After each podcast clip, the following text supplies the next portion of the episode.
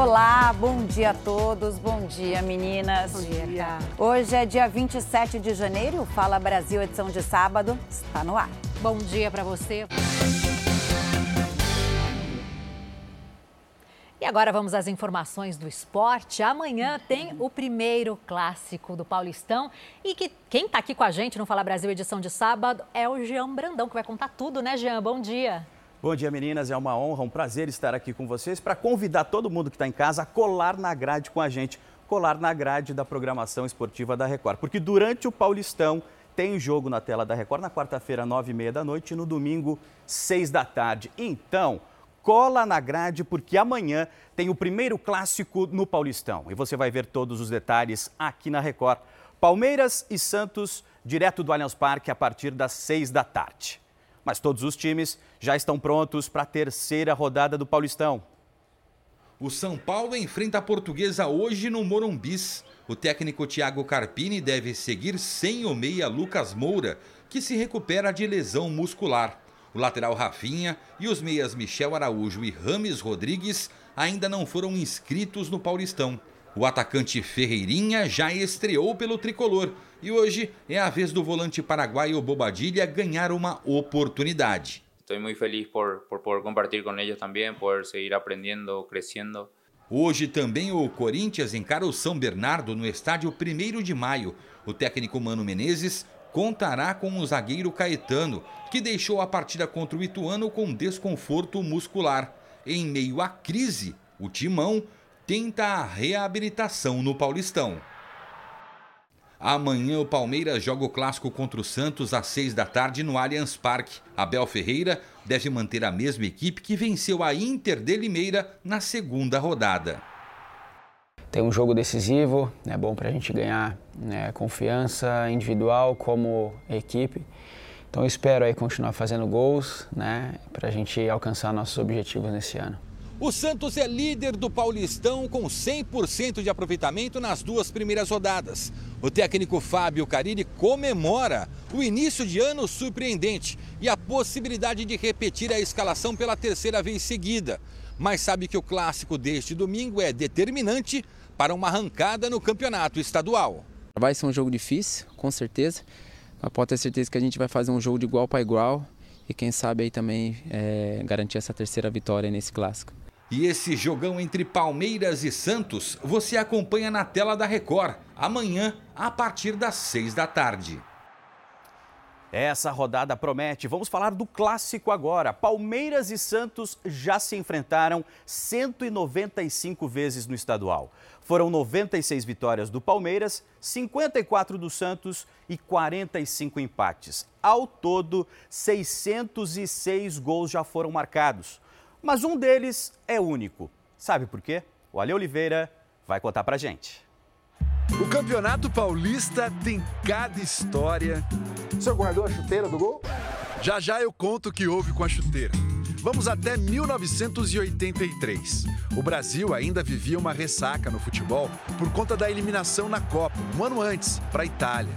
Mané Garrincha, a alegria do povo, morreu.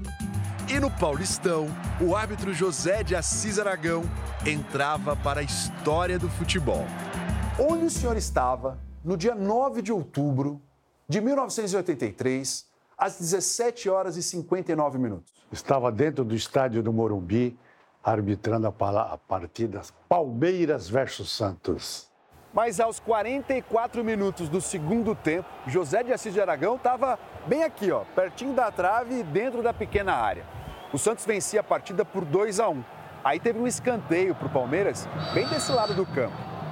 E o posicionamento do Aragão, segundo ele mesmo, não era o mais adequado. Muito mal colocado, próximo à trave, quando veio um chute do Jorginho de fora da área, muito forte. Eu tentei pular, não consegui, a bola bateu na minha perna, desviou e o Marola tomou o gol. Foi um momento muito chato, né? Nós partimos todos para cima dele para que o gol fosse anulado. Vamos ver o Serginho. Como é que é a regra? Fala aí, Serginho. Pode. A bola bateu na aguenta ele. De acordo com a regra da época, juiz era considerado elemento neutro em campo. E o gol de Aragão foi legal. Difícil para os jogadores do Santos aceitarem aquela decisão. Eu fui mais ficou revoltado, chegou o ponto de eu ameaçar, de eu até falar palavras para ele que a gente não deve estar tá dirigindo uma pessoa, né? E, então fui muito grosso realmente. A versão do Jorginho, autor do passe para o árbitro, é muito mais bem-humorada. Só vou falar, pô, o Aragão falou antes do jogo para mim, que antes do. Ô Jorge, se apertar, toca em mim que eu tô aí para resolver. A verdade é que ninguém sabia o que fazer. Todo mundo parou, cara. Eu nem eu vibrei, ninguém, todo mundo parou para ver o lance, porque o Santos precisava mais do que nós da vitória. Então o Santos, o Serginho chorava só, nós não podemos tomar um empate de jeito nenhum. Mas Aragão não estava errado no posicionamento. Era uma recomendação da FIFA. Só que isso mudou. Essa foi uma alteração recente na regra e, para mim, uma alteração muito positiva. Deixou de ser o árbitro neutro. Bateu no árbitro, para o jogo e reinicia de novo o jogo com quem estava com a bola. Eu acho mais correto isso. Se tivesse essa regra em 83, nós não teríamos o gol do Aragão. Triste, Aragão pediu demissão.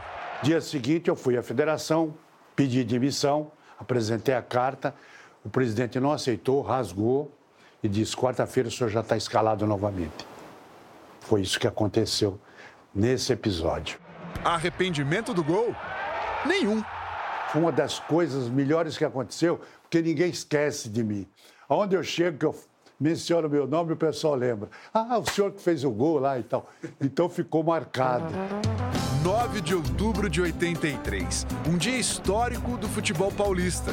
Ah, tá faltando uma resposta, né? O que o Aragão fez com a chuteira daquele jogo? O senhor guardou a chuteira do gol? Não, toquei fogo no dia seguinte.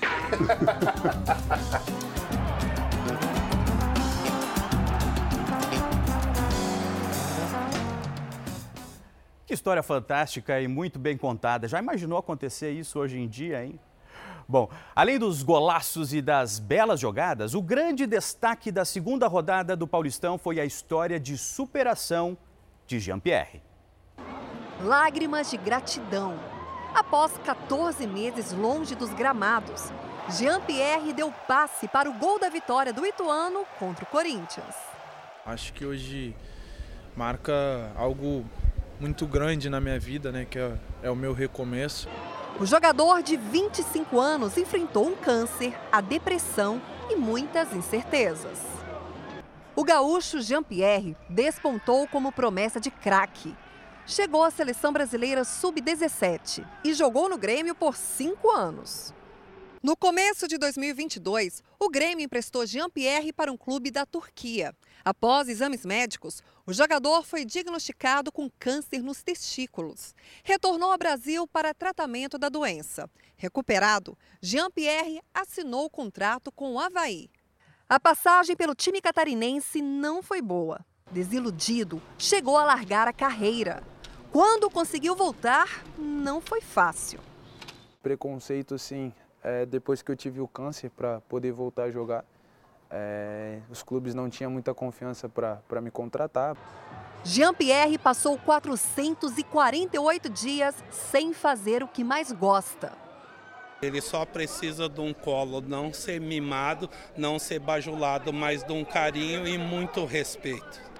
O Ituano estendeu a mão e logo na estreia ele retribuiu a confiança. No final do jogo, foi abraçado por todos os companheiros e também pelos pais, que vieram do Rio Grande do Sul para ver o retorno do filho. A gente está muito emocionado e muito feliz por ele, porque além de voltar a jogar, ele está feliz. Para Jean-Pierre, a vitória dentro de campo significa muito mais que o placar do jogo. A volta de, de, um, de um sonho né, representa, acho que também a minha felicidade. Jean-Pierre, Boa sorte para você. Agora, 8 horas e 6 minutos. É, duas pessoas ficaram feridas após um carro bater em um muro no Rodoanel Mário Covas, em Carapicuíba, na Grande São Paulo. O Douglas Dias está no local, traz todas as informações para a gente. Oi, Douglas, bom dia para você. Tudo está acontecendo nesse momento, as vítimas estão sendo resgatadas agora. Uma pessoa ficou presa nas ferragens, é isso? Bom dia, isso mesmo. Olha só, nós estamos aqui no Rodoanel e eh, eles estão fazendo o resgate das vítimas nesse momento. A gente vê um carro aqui bastante destruído, eles tiveram que serrar o capô desse carro, como vocês estão vendo.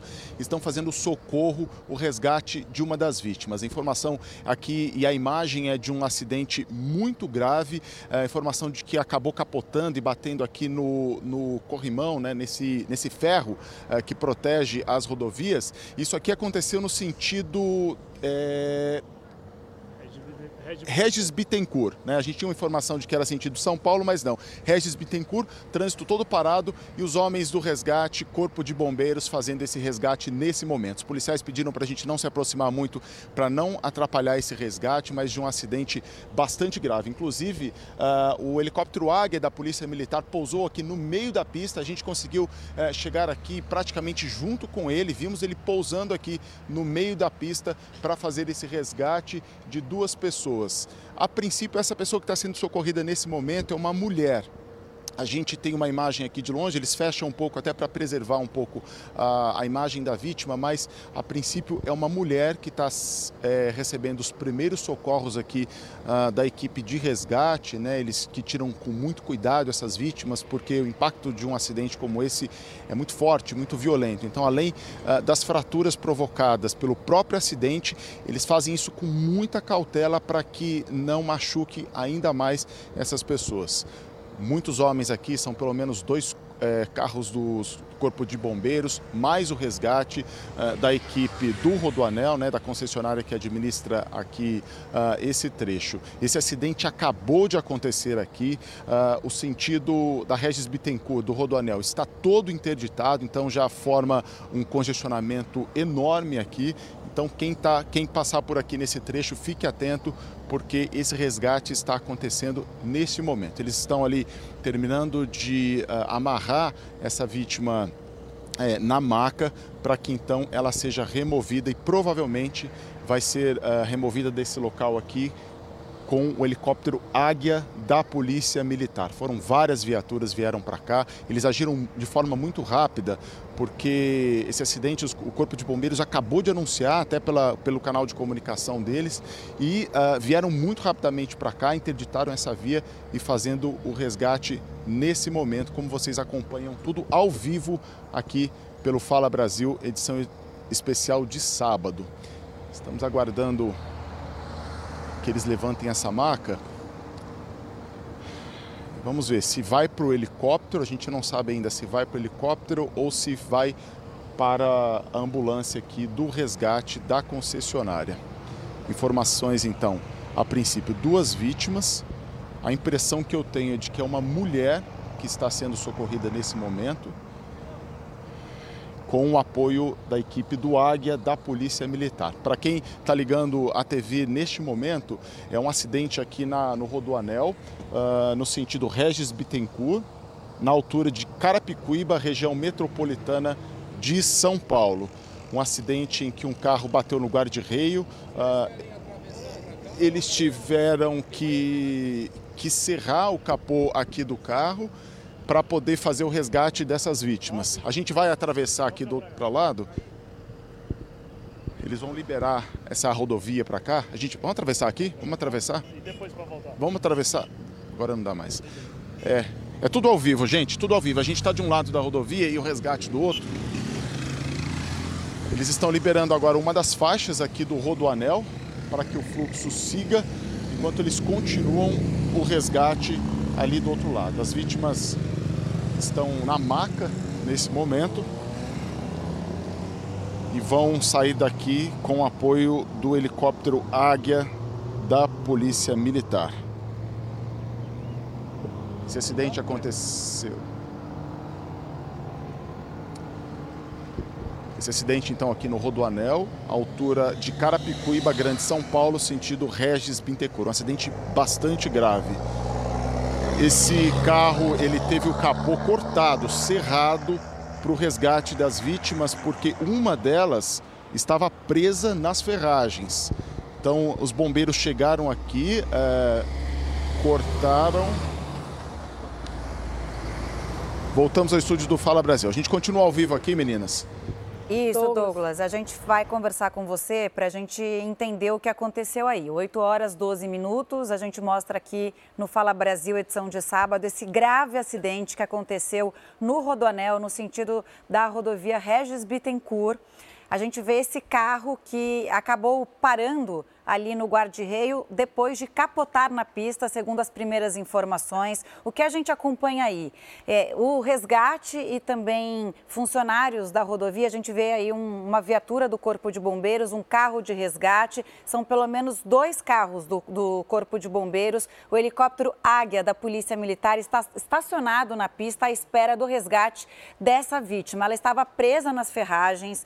Foi um trabalho muito difícil, né, Manu? Eles tiveram que serrar o capô capô do carro para conseguir remover essa vítima que estava presa nas ferragens. Segundo o Douglas Dias, nosso repórter que está ali, e a gente conversa com ele aqui ao vivo, seria uma mulher Duas pessoas ficaram feridas nesse acidente e a gente acompanha todo esse trabalho da Polícia Militar, dos bombeiros e também dos funcionários ali da rodovia para que essa mulher seja socorrida rapidamente e que vai ser transportada, né, Manu, no helicóptero Águia da Polícia Militar que está ali prontamente parado para auxiliar nesse resgate. Exatamente. E aí a gente percebe que o teto do carro foi cortado, né? A gente percebe ali que o teto do carro foi cortado para auxiliar no resgate dessa vítima, dessa mulher que está sendo. A impressão que nós temos com a imagem agora ao vivo é de que essa mulher está sendo, vai ser transferida agora, né, para maca, para que ela seja levada. Não sabemos ainda, né, se para a viatura do Corpo de Bombeiros ou para o helicóptero. A gente acredita que para o helicóptero, já que o helicóptero desceu ali na pista para fazer o resgate dessa mulher então provavelmente ela estaria num estado grave. Há imagens ao vivo agora do nosso cinegrafista do helicóptero Águia da Polícia Militar. Informação inicial que o Douglas trouxe, nossa equipe também acabou de chegar ao local, é de que seriam duas pessoas. A gente vê o resgate dessa mulher.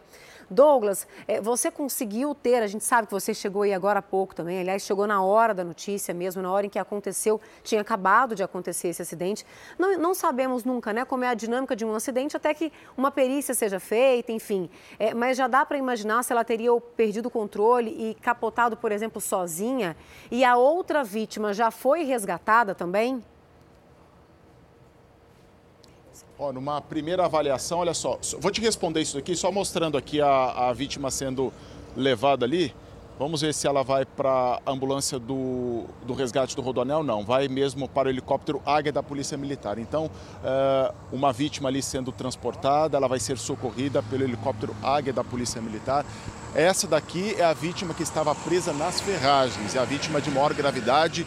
E a segunda pessoa ela já foi resgatada, ela já foi retirada aqui do local e saiu de ambulância. Um pouquinho mais cedo, bem antes da gente chegar, um pouquinho antes da gente chegar aqui, ela já saiu uh, com a ambulância do resgate. Agora essa daqui está indo ali para o helicóptero Águia da Polícia Militar, é a vítima de maior gravidade que ficou presa nas ferragens. Uh, a impressão que eu tenho é de que eh, eles provavelmente perderam o controle desse carro porque não tem nenhum outro veículo envolvido nesse acidente eh, e bateu no guarda-reio. A impressão que eu tenho aqui também é, é que essa vítima presa nas ferragens é provavelmente a motorista desse veículo, porque é do lado da motorista em que o carro tem mais estragos, né? Olha só, agora ela sendo colocada dentro do helicóptero Águia da Polícia Militar. A gente sabe que o tempo é inimigo nessa situação, mas a equipe de resgate precisa fazer um trabalho é, calmo para que essa vítima é, não se desestabilize ainda mais. Né? Nenhum impacto, é, nenhum movimento brusco pode ser feito porque pode comprometer muito é, a saúde e a vida dessa pessoa ferida no acidente. Ela já foi colocada dentro do helicóptero e eles estão ali se preparando agora para poder levantar a voz. Olha só, vítima já dentro do águia da Polícia Militar. Águia 16 aqui da Polícia Militar, que pousou no meio da pista do Rodoanel, aqui na região de Carapicuíba, região metropolitana de São Paulo. Um socorro rápido, lembrando que quando nós chegamos aqui, esse acidente tinha acontecido há poucos minutos e uma das vítimas já tinha sido resgatada via terrestre, de ambulância. Agora eles vão interditar a pista novamente para que o helicóptero possa levantar voo e essa vítima ser socorrida para o hospital. Eles liberaram um, uma faixa do Rodoanel para que o trânsito não ficasse muito intenso nesse sábado, mas agora vão ter que interditar novamente para que o Águia da Polícia Militar levante voo socorrendo essa vítima de um acidente grave. É um trabalho de sincronia, vejam só, é Corpo de Bombeiros, Resgate, Polícia Militar, os funcionários da rodovia, né, que administram esse trecho aqui da rodovia, fazendo um trabalho sincronizado de cuidado com o trânsito, até para que não aconteça outro acidente. A gente sabe que isso é muito comum, né? Quando você tem um acidente no meio da estrada, se o controle não for muito bem feito, ah, pode acontecer, né? E acontece, infelizmente, outros acidentes. Tudo preparado ali, vítima dentro do Águia da Polícia Militar, e eles vão levantar voo nos próximos minutos agora. Nós não temos informação ainda uh, do local para onde ela vai ser socorrida. Uma equipe aqui do AG da Polícia Militar, inclusive um detalhe é, que o nosso próprio cinegrafista notou, é uma equipe de mulheres aqui do resgate Águia da Polícia Militar, socorrendo uma vítima também, que de longe a gente não, não foi autorizado a se aproximar muito, né, para não atrapalhar, não ficar ali no corredor de socorro dessas pessoas, mas a minha, a minha percepção é de que é uma vítima mulher e parece que ela estava uh, dirigindo esse carro porque é onde a vítima ficou presa nas ferragens e é onde o veículo está uh, com mais estragos. Né? Esse veículo que bateu no guarda-reio aqui da, do Rodoanel na altura de Carapicuíba. Helicóptero se preparando nesse momento, o motor já foi ligado. Ele vai levantar voo para socorrer essa vítima para o hospital. Isso acabou de acontecer. O Fala Brasil mostra ao vivo um acidente aqui no Rodoanel. Nós chegamos poucos minutos depois do acidente, estávamos próximos aqui na cidade de Carapicuíba. É, conseguimos ver o, o, helicóptero Águia da polícia pousando aqui no meio da rodovia que foi interditada e agora já com a vítima no interior, levantando o voo para o socorro no hospital.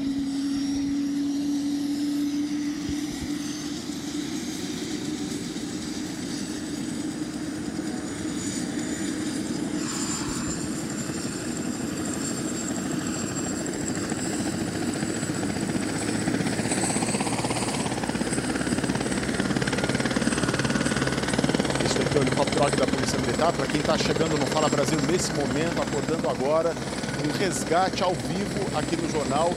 Duas vítimas em um acidente grave no Rodoanel, altura de Carapicuíba, região metropolitana de São Paulo.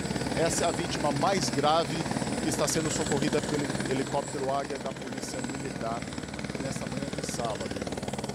Um acidente em que um carro bateu no guarda-reio. O resgate teve que cortar o capô desse carro, o resgate da vítima que estava presa imagens. Dois minutos antes, uma outra vítima saiu daqui do local via terrestre. O resgate feito pela ambulância uh, da concessionária que administra o Rodoanel.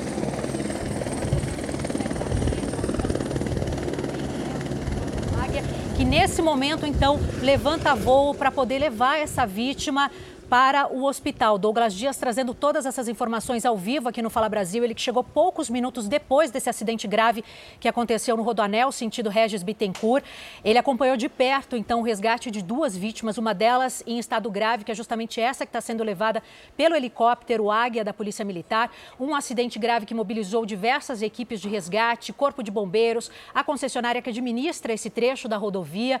E a gente acompanhou tudo de perto. A gente percebe nessa imagem que o, o teto do carro precisou ser cortado para que essas vítimas fossem retiradas das ferragens. Um acidente grave, portanto, que agora vai ser investigado. Não se sabe ao certo se esse carro chegou a capotar, se ele bateu direto no guarda-reio, o que aconteceu com a motorista que estava conduzindo esse veículo, né? Que, o que aconteceu que levou a esse acidente.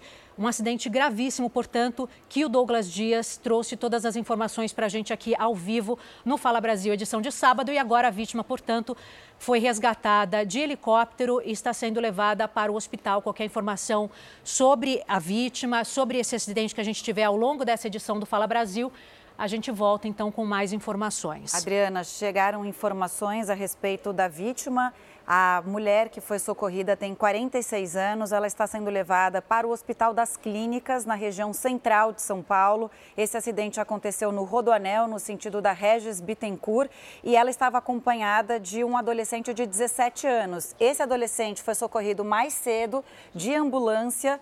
Então, essas são as primeiras informações desse grave acidente que o Fala Brasil edição de sábado acompanhou desde o início. Esse resgate, um belo trabalho da Polícia Militar, do Corpo de Bombeiros e dos funcionários também. É, dos funcionários da concessionária que administra o Rodoanel. Douglas Dias, você nos ouve? Você não estava conseguindo falar direito por causa do helicóptero, né, que estava saindo, mas a pista já foi liberada. Também vamos prestar serviço aqui, né? O Rodoanel foi completamente interditado mais cedo, uma faixa foi liberada para esse resgate acontecer e os motoristas também conseguirem seguir adiante. E agora, qual é a situação neste momento, Douglas? Pois é, um pouquinho antes a gente estava com um barulho muito forte porque nós estávamos muito próximos do helicóptero Águia da Polícia Militar. Nesse momento, eles liberaram apenas duas faixas aqui do Rodoanel eh, para o fluxo de veículos. A gente está vendo um congestionamento enorme aqui, não temos a informação de quantos quilômetros, mas muita gente ficou parada. Eles liberaram duas faixas e agora as outras duas permanecem interditadas porque as vítimas foram resgatadas, né? Esse adolescente de 17 anos e a mulher de 46 só que o veículo ainda está no local. Uh, deve demorar um tempo ainda para que esse, eh, toda a, essa pista aqui seja liberada, porque uh, agora, depois do resgate das vítimas, vem a perícia, né? É a perícia que vai entender qual foi a dinâmica desse acidente aqui, vão fotografar, vão fazer as marcações, como é muito comum, e aí só depois que esse que todo uh, toda a pista do Rodoanel, sentido então aqui a Regis Bittencourt, será liberada. Trânsito intenso aqui na região de Carapicuíba. Nós estamos uh, bem do lado da cidade de Carapicuíba, onde aconteceu o acidente e só duas pistas do Rodoanel. Então, para quem vai pegar a estrada, para quem está pegando estrada, saiba que existe um congestionamento nesse local e ele deve durar ainda pelo menos algumas horas até que a perícia esteja no local para fazer a avaliação desse acidente, né? colher as informações desse acidente e depois ainda tem a remoção deste veículo aqui do local. Voltamos ao estúdio do Fala Brasil.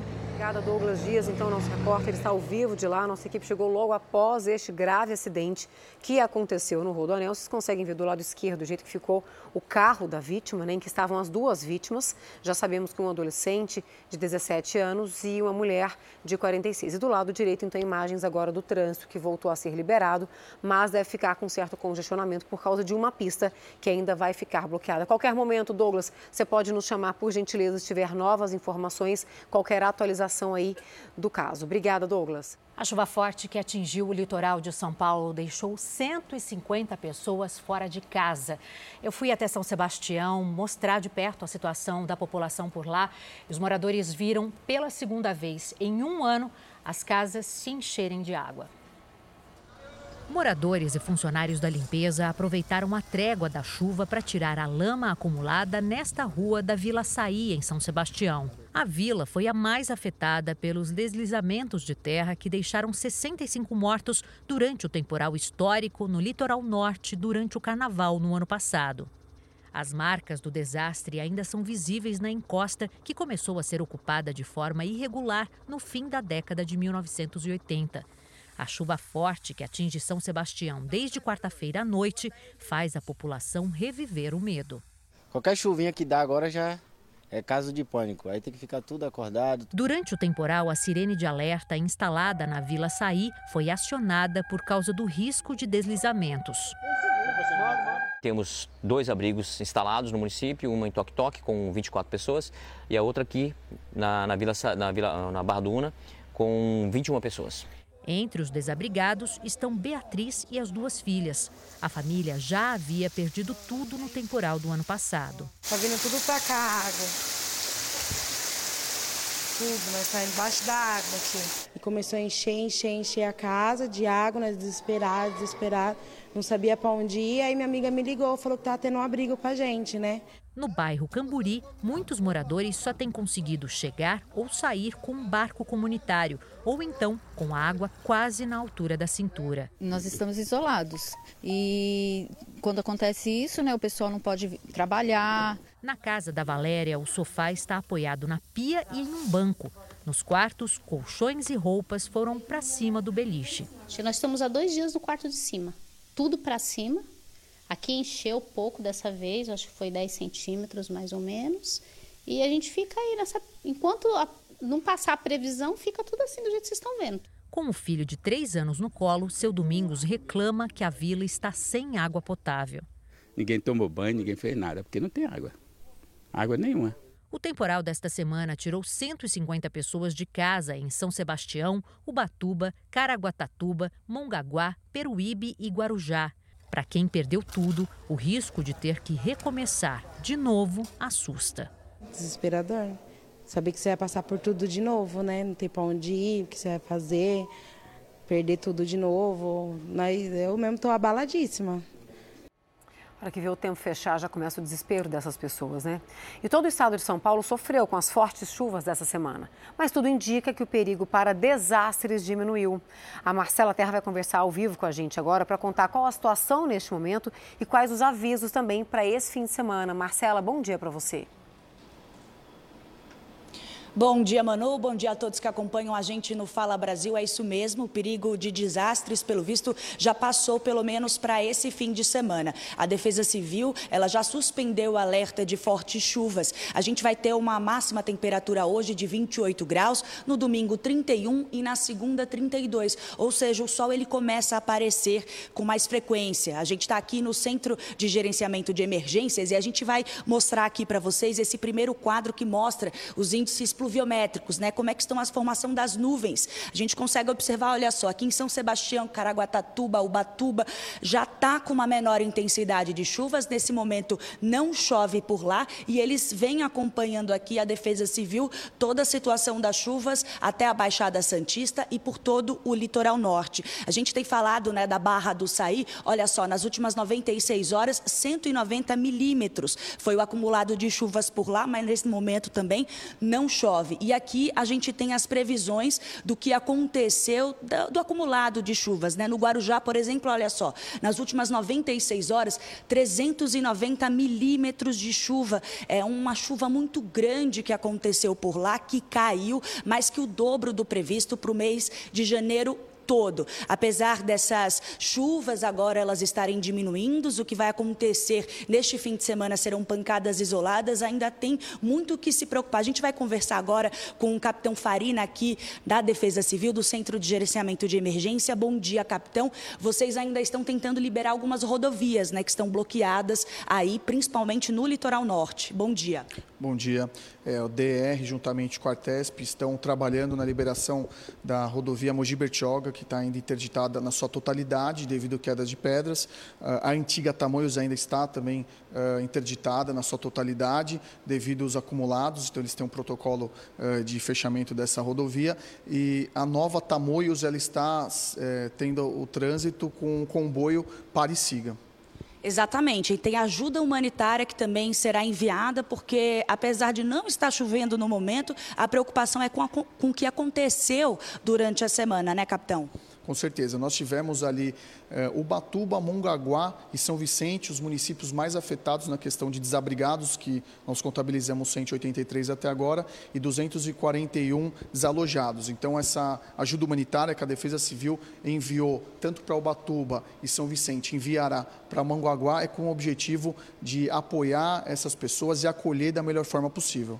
Obrigada, capitão. Então, recapitulando, o alerta da Defesa Civil foi suspenso. Hoje o dia começou com o sol entre nuvens, o sol vai aparecendo, máxima de 28 graus. Num domingo também. Começa com aquelas nuvens ali, um clima mais ameno, só que a temperatura vai aumentar e chegar até os 31 graus o fim de semana de sol. Mas quem tem aí uma programação para o fim de semana, para vir aqui, olha só, por o litoral norte, fica atento. Não vai ter tanta chuva, mas as rodas rodovias que saem de São Paulo até são Sebastião, Caraguatatuba, por exemplo, Mogi Bertioga também, elas estão bloqueadas, então é bom ficar atento. Voltamos ao estúdio do Fala Brasil. Como você disse, né, Marcelo, um grande volume de chuva em pouco tempo. Então, isso deixa o solo encharcado. Com mais previsão de chuva, claro que não é essa chuva tão torrencial assim, também preocupa. Então, todo cuidado é pouco, tá, gente? Agora, essa chuva também castigou a cidade de Ilhéus, litoral da Bahia, com temporais dessa semana. A gente vai conversar ao vivo com a Camila Moraes, que está num dos pontos mais atingidos, né, Camila? E você mostra pra gente a situação neste momento. Bom dia para você.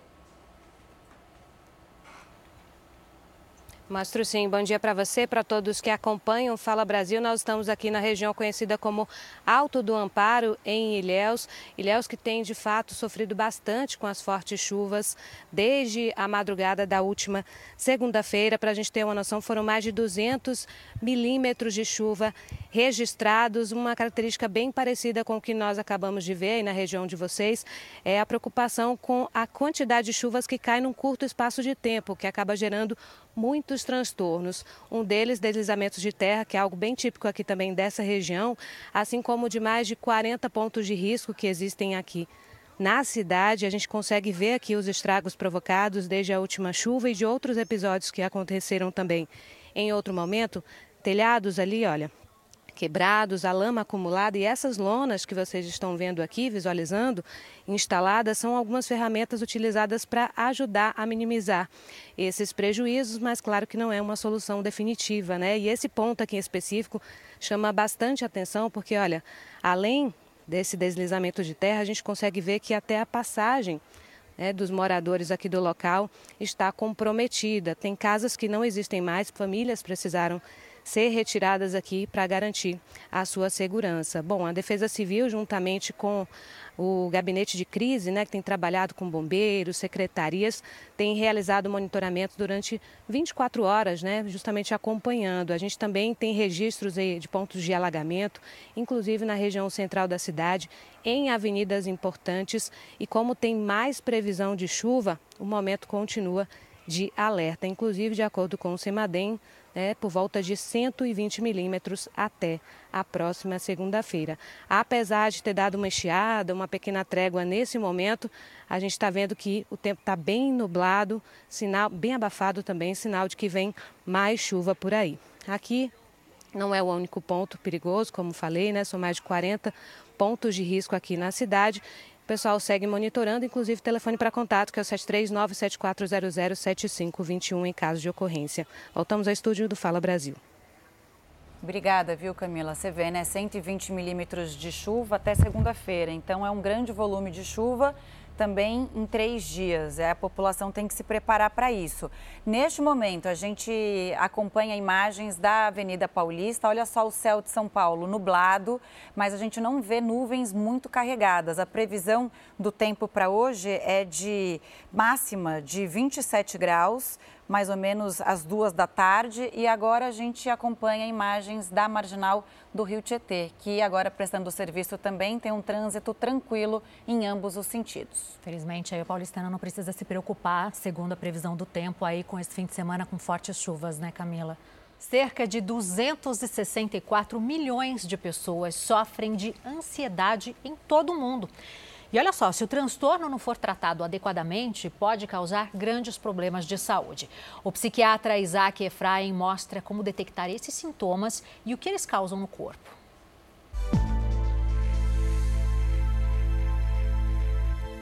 As pessoas fazem uma separação, assim, meio que cartesiana, meio milimétrica, entre o que é o físico e, é o, e o que é o mental. E não conseguem entender por que, que transtornos mentais, por que emoções, por que ansiedade têm uma capacidade tão grande de provocar sintomas físicos. ansiedade nada mais é do que a sensação de ameaça, de medo. Eu tenho aquela sensação de que algo ruim vai acontecer e eu entro naquela pilha, naquela excitação para tentar achar um jeito mental de poder fugir desse perigo. E essa é uma reação animal, automática, primitiva do cérebro. Sinal do perigo, tensão. A pessoa que está todo o tempo ansiosa, tendo sinais de perigo, vai cronificando esse processo de enrijecimento do músculo. Ela vai cronificando o processo de aceleração do funcionamento corporal. Então, acontecem diarreias, acontece vontade de fazer xixi, tudo por conta da reação corporal que o cérebro dá para o corpo para poder se defender do perigo. E tudo isso acontece de uma forma inconsciente. E aí você tem as doenças autoimunes, aí você tem problemas inflamatórios, aí você tem doenças reumáticas que aproveitam esse ambiente propício que esse enrijecimento, que essa aceleração gera para estar tá produzindo doenças. Então, queridos, não tem jeito. A ansiedade tem toda uma manifestação física, que é medo, precisa nos defender. E o corpo reage dessa maneira. Repetiu, cronificou, virou doença. E aí, você se identificou? Se você se interessa por comportamento e quer saber mais sobre esse e outros assuntos, acesse o canal Ansiedade Brasil no YouTube e veja mais conteúdos. Olha, o final de semana está marcado por muitas chuvas em várias regiões do Brasil. Agora há pouco, inclusive, a gente mostrou a situação de São Paulo, litoral de São Paulo e também Ilhéus, na Bahia. Vamos para o nosso giro de tempo, então, que é a nossa marca registrada aqui do Fala Brasil, para saber como fica este fim de semana em vários pontos do nosso país. Vamos começar por Natal. A Roberta Trindade está ao vivo de lá. Roberta, e aí, será que o tempo vai mudar? Vai chover? A gente vê que tem, parece que um céu azul, mas muito vento, né? Bom dia para você. Oi, Manuela, bom dia para você e para todo mundo. Aqui está ventando demais e neste momento está nublado. A expectativa para hoje, 26 a mínima e 32 a máxima a temperatura. Para o domingo, tudo permanece igual também deve ser um dia nublado. Nós estamos aqui na praia de Cotovelo, fica bem ao lado de Natal. É uma praia de Panamirim, na região metropolitana. Aqui tem falésias, tem dunas. É uma praia muito boa para dar um mergulho, a água é morna e também dá para passear, tomar aquela água de coco. Só que hoje dá para ver que não tá nada ensolarada. Bom, mas daqui nós vamos para Macaé conversar com Carlos. Carlos, bom dia para você. Como é que tá o tempo por aí? Oi, Roberta, muito bom dia para você também. Bom dia a todo mundo que acompanha a gente aqui no Fala Brasil, edição de sábado. Olha, hoje nós falamos ao vivo aqui da Praia dos Cavaleiros, em Macaé, no litoral norte do Rio. Por aqui o céu está bastante encoberto, nublado, o sol está tentando aparecer. Nesse momento, tem bastante gente no calçadão praticando atividades físicas, tem gente correndo, caminhando, pedalando, mas olha, na faixa de areia a movimentação é bem diferente, ainda está vazio. O pessoal em casa deve estar tá esperando esse sol realmente dar as caras para vir aqui para a praia. A gente consegue perceber que o mar está um pouquinho mais agitado nesse fim de semana, tem previsão de ressaca aqui para o litoral norte do Rio, então é importante que as pessoas que venham à praia que fiquem atentas às condições do mar. Para hoje, o tempo fica quente, viu? A máxima pode chegar aos 30 graus. No entanto, tem possibilidade de chuva no período da tarde e também à noite. Agora, no domingo, não muda muito tempo, não, viu? Mínima de 22, máxima de 29 graus e também tem possibilidade de chuva, aquela chuva passageira, principalmente à tarde e à noite. Agora a gente vai para BH, pois é, Belo Horizonte. Ellen, como fica o tempo por aí? Bom dia. Olá, Carlos, bom dia. Bom dia para você que nos acompanha nesta manhã de sábado. Olha, aqui em Belo Horizonte o dia está nublado aqui. Vamos mostrar neste momento. Começou com uma chuvinha fina que deu uma pausa agora, mas a previsão é de chuva moderada a forte nesta tarde de sábado. A mínima foi 17 graus, a máxima será de 28. O dia amanhã também será muito parecido, um dia nublado, marcado por possibilidade de chuva a qualquer hora do dia, mínima de 18 e máxima de 28 graus. Com essa chuva toda, Belo Horizonte registrou aí 85% de umidade relativa do ar. Hoje está um pouco menos, 60%. Esse dia assim que a gente deve por aqui, deve ter por aqui nessa manhã de sábado. Voltamos ao estúdio do Fala Brasil. Obrigada pelas suas informações, Ellen. Um ótimo sábado para você. E olha só, nós fomos conhecer uma loja que tem feito muito sucesso nas redes sociais e nas ruas do Braz, no centro de São Paulo. O comércio tem atraído um público que busca novidades em equipamentos eletrônicos vindos da China. Será que vale a pena? Até onde o brasileiro vai por um bom precinho? Pode-se dizer que enfrenta filas que chegam a dobrar quarteirões. Comprar algumas coisinhas que eu vi no, na internet. Vamos ver. O que, por exemplo? Massageador, fone de ouvido, algumas coisinhas para casa. Tô animada, aproveitei ainda fiz amizade aqui na fila, ó. Vai comprar o quê? ainda não sei, vamos ver o que, que tem de bom de preço ali. A intenção dos clientes é aproveitar preços que prometem ser menores que os de um famoso e popular aplicativo de compras, conhecido por já vender barato produtos de vários locais, principalmente da China. É tão surpreendente que tem gente que só acredita vendo. A grande fila não significa que as pessoas gostam de perder tempo. Na verdade, ela é um reflexo do tempo que elas estão tentando economizar cada vez mais em busca de produtos digitais e eletrônicos que poupam o tempo, que são práticos. Olha, por exemplo, essa lixeira, não precisa nem encostar nela para jogar o seu lixo fora. E ela também fecha sozinha. Tem máquina de lavar de apenas 50 centímetros, dá até para levar na mala. Um pequeno massageador, mas com grande potência, este aparelho é 4 em 1, carregador por indução, rádio, Bluetooth e luminária. E para quem é calorento, tem ventilador com umidificador de 20 centímetros. Mas será que é tudo barato mesmo?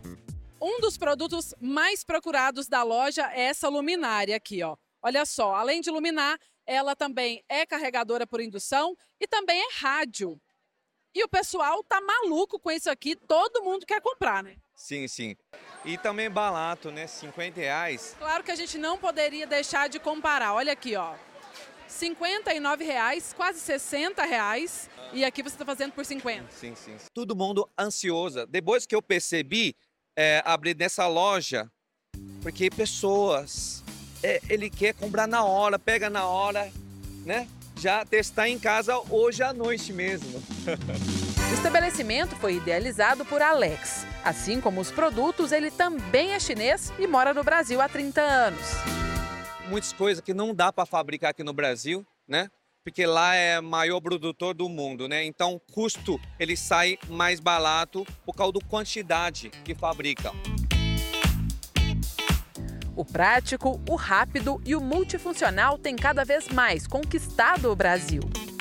E aí, você está levando o quê? Bom, eu estou levando uma garrafinha Garrafinha ou garrafona? É, uma garrafona. A grande é para mim, né? Para mim, eu tenho, dentro tem mais duas, né? Mais duas muito boas. Estou levando um, um negócio para molar faca, você vai fazer um churrasquinho, tem que ter, né? Com tanta opção, quem veio comprar um itemzinho só foi embora com 10. Estou levando o que não era para levar. tipo o quê? É, ventilador que tá muito quente. Ah, bastante coisa, garrafa térmica, brinquedinho para minha bebezinha também. Quantos itens você está levando ao todo? Ah, acho que mais de 10. É, brasileiro que é brasileiro. Brasileiro gosta de uma bugiganga. Falou tudo, né? Vai comprar uma coisa, sai com 10 itens, mas não tem nada melhor do que o bom e o barato.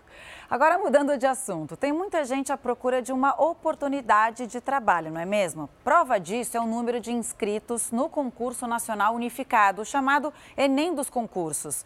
A gente vai a Brasília falar com a Vanessa Lima. Vanessa, bom dia para você. Conta pra gente então quantas pessoas já se inscreveram.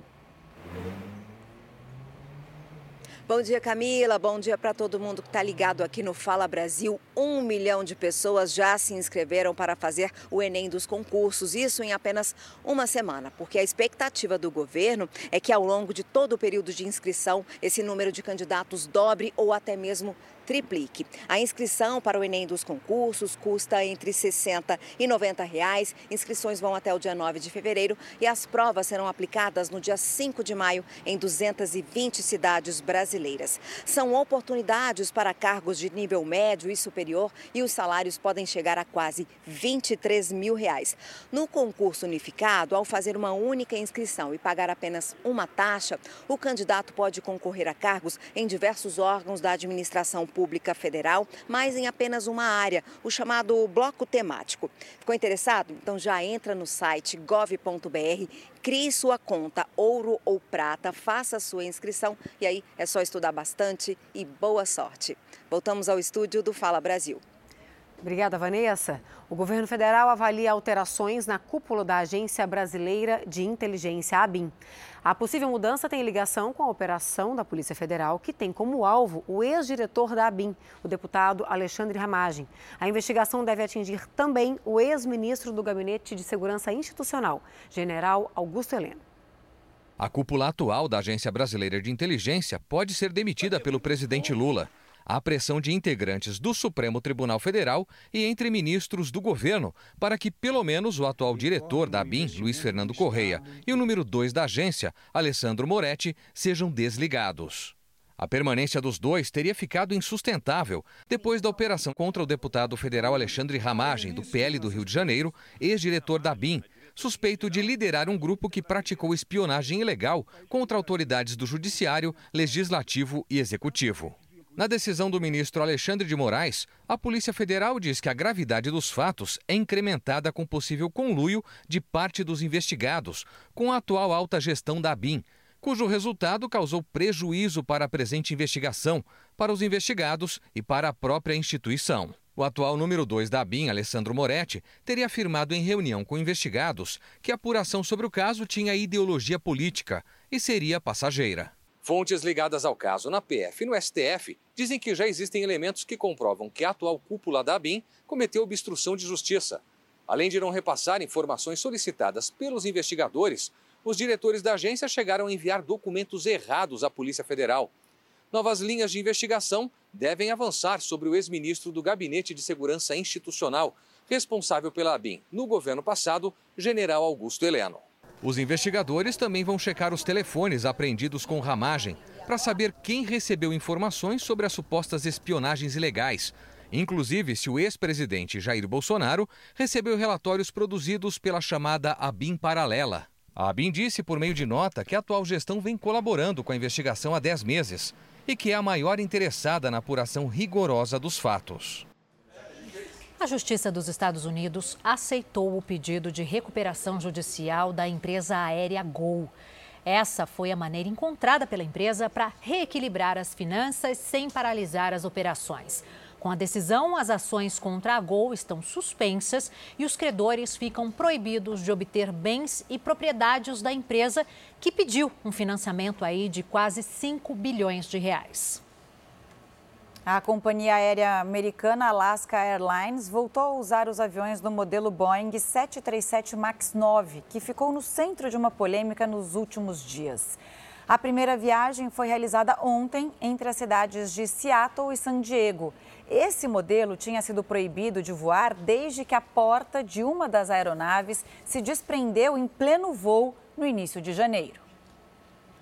Esta semana nós fomos visitar um dos cartões postais do centro da cidade de São Paulo, a Galeria do Rock, que reúne diversas tribos e turistas e se reinventa aí mais de 60 anos, né, Camila? É muita história, né? Agora, pensando em atrair os mais diversos públicos, a Galeria do Rock pretende abrir também um bar no subsolo do prédio. Prédio que se destaca no centro da maior capital do país, São Paulo. Há mais de 70 anos, sendo um espaço democrático, onde cabem todas as tribos. Hip hop, góticos, skatistas, roqueiros e quem está de passagem pela região. Estou gostando muito, faz alguns anos que eu não venho, vai, vários anos, então teve muita mudança e estou adorando. Tá, tá muito mais bonito que antes. estão de parabéns. Eu acho que ela é um ponto turístico muito interessante também para quem vem de fora, tanto em outros estados quanto em outros países. E é um cartão postal de São Paulo mesmo, realmente. Do visual mais simples ao mais ousado. Por aqui, trombamos com pessoas de vários estilos. Safira tem o um próprio. Independente do, do, visual, aqui a gente pode ser que a gente é, a gente se identifica com o lugar e faz parte, né? A Galeria do Rock é para isso, é para quem se encontra com o visual e pode ser quem quiser. Figuras icônicas, como o cabeleireiro Duza, que tem loja na galeria há 44 anos. Sempre procurando estar atualizado. Então, viver aqui dentro da galeria é minha vida. Eu vivo aqui, eu não vegeto, né? Eu amo estar dentro da galeria, fazendo o que eu mais amo, que é cortar cabelo.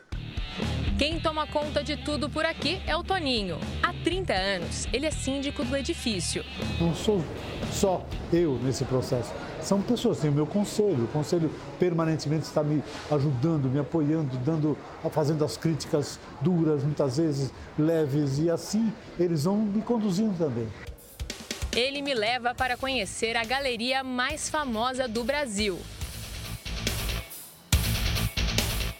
Entrar em uma loja e dar de cara com uma estátua de uma cobra naja. Andar mais um pouquinho entre camisetas, almofadas, acessórios, uma aranha. Aí, a gente vai chegando aqui perto do balcão, um teclado.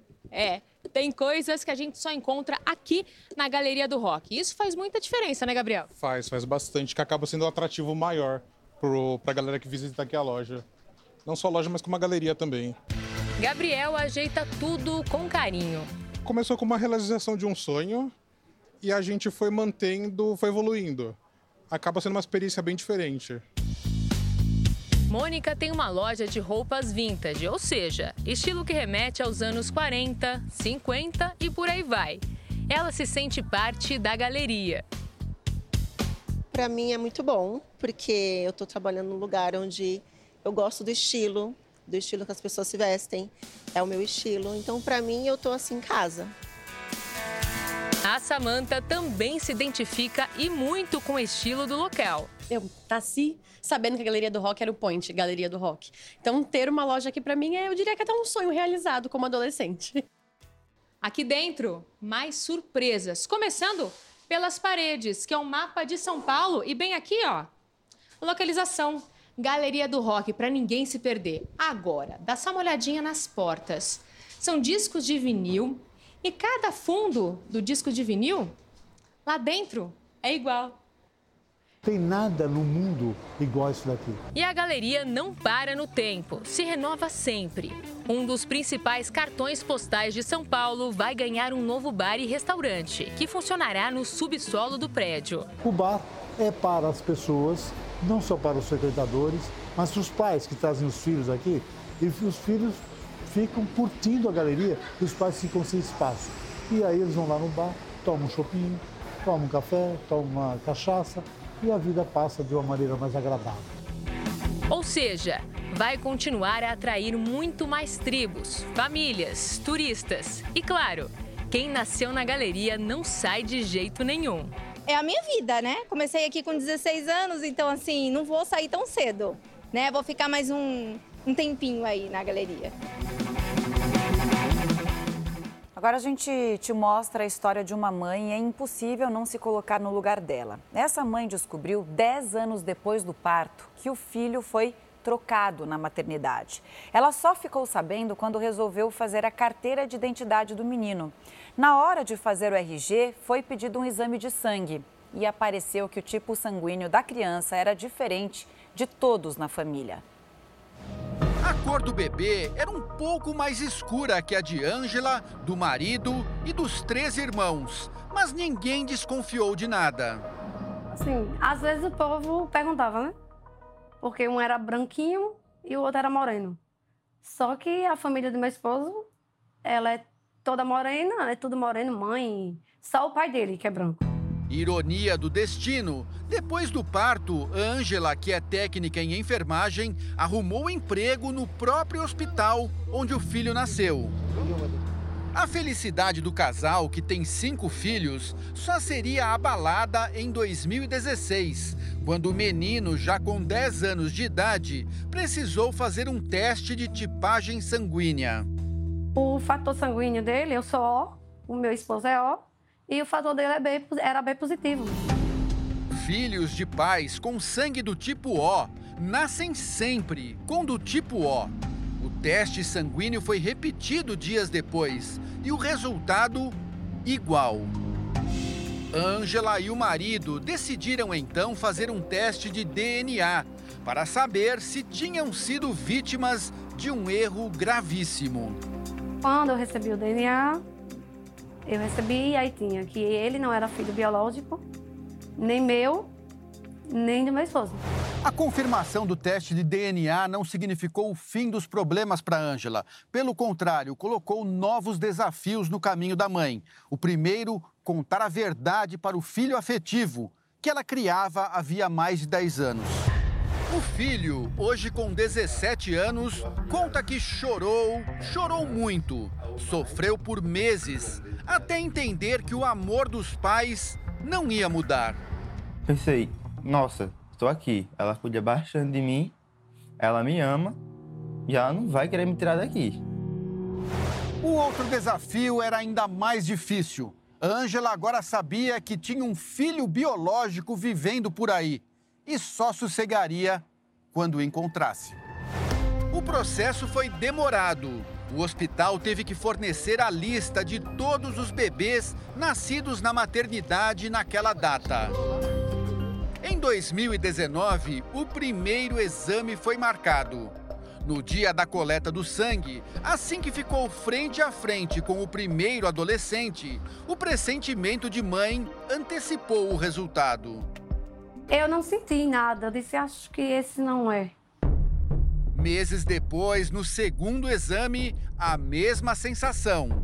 Mas quando o terceiro chegou ao posto de coleta de sangue, Ângela levou um susto. O adolescente, então com 14 anos, era a cara do filho caçula. Eu. Eu senti. Eu disse até para ele: eu disse, Ricardo, esse aí é o nosso filho.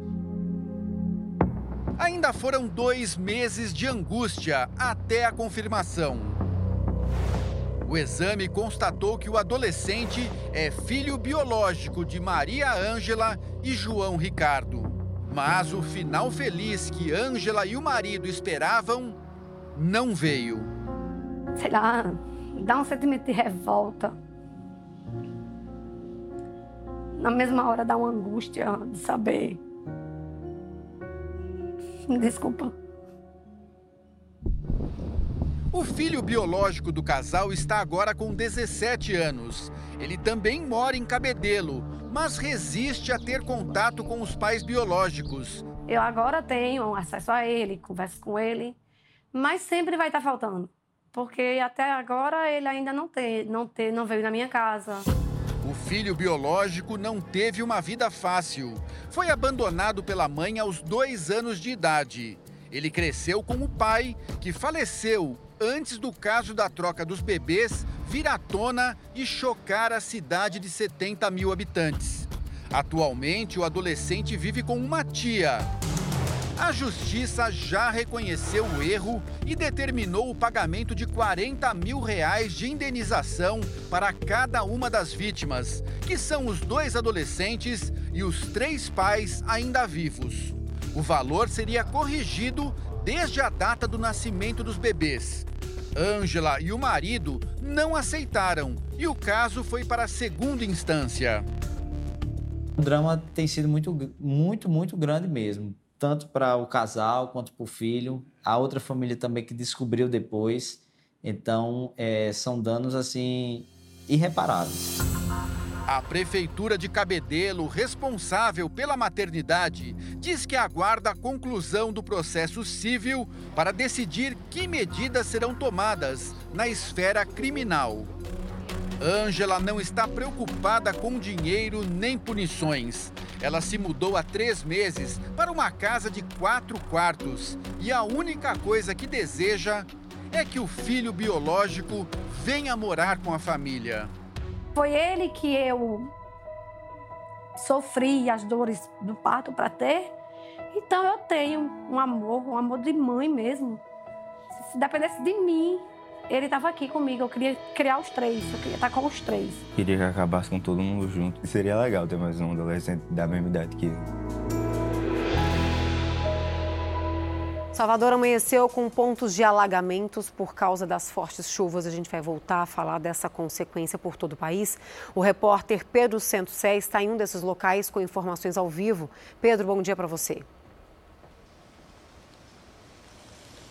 Bom dia para você, Manuela. Bom dia para todo mundo. Como você bem disse, chove, chove forte em Salvador desde a madrugada. A gente fala do Vale do Algunjá, uma das avenidas mais movimentadas da cidade, e olha só o que aconteceu.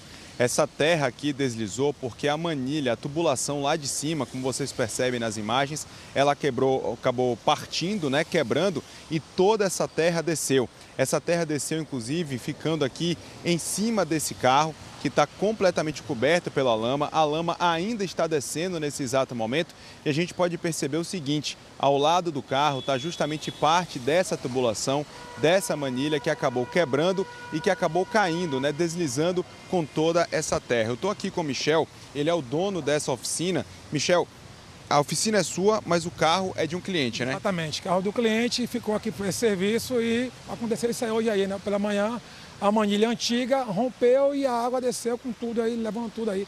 Ficou só o prejuízo para a gente aqui agora, né? Tá certo, Michel. Obrigado. Vocês estão vendo aí, justamente, olha só, por conta de toda essa terra que deslizou, olha só como é que está a pista aqui. Nesse exato momento, o trânsito está um pouco menos intenso para quem vai nesse sentido, sentido Avenida Bonocô, mas no sentido contrário, o trânsito está bem complicado, está bem intenso, até por conta da chuva, a pista molhada, vários pontos de retenção em diversas ruas e avenidas aqui da capital baiana. Eu vou mostrar também mais uma vez a quantidade de lama que está aqui na pista. Alguns motoristas estão passando ainda em alta velocidade. A pista ainda está muito suja. Isso aconteceu por volta das sete e meia da manhã e a gente está aguardando a chegada de equipes da prefeitura para poder realizar a limpeza aqui do local. A gente volta aos estúdios do Fala Brasil. Obrigada pelas suas informações, Pedro. Imagens impressionantes né, desse deslizamento.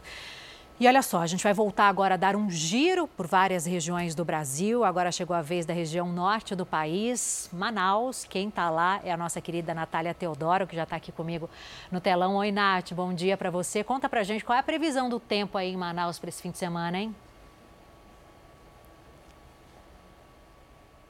Bom dia, Adri. Bom dia para todo mundo. Olha, eu tô aqui curtindo um ventinho desses que desarrumam o cabelo, mas olha, uma delícia, viu?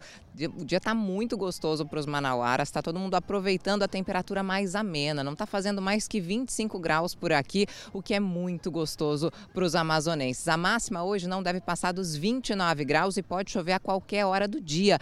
Inclusive, o céu está nublado, né? O dia até demorou para amanhecer hoje. Para amanhã, domingo, previsão de chuva a qualquer hora do dia, com temperaturas variando entre 25 e 29 graus aqui na capital do Amazonas. A gente ainda está no inverno amazônico Então é normal chover todo dia e é normal também que as temperaturas fiquem assim, bem gostosas, mais amenas. Eu trouxe vocês hoje para esse visual, né? A gente está aqui no mirante da Praia da Ponta Negra, mostrando para vocês ao vivo as águas do Rio Negro. Agora a gente vai daqui para uma terra calorosa também, que tem praia, que é gostosa. A gente vai conversar com Anderson Lima, lá em Fortaleza, para saber como é que fica o tempo nesse fim de semana. Bom dia, Anderson.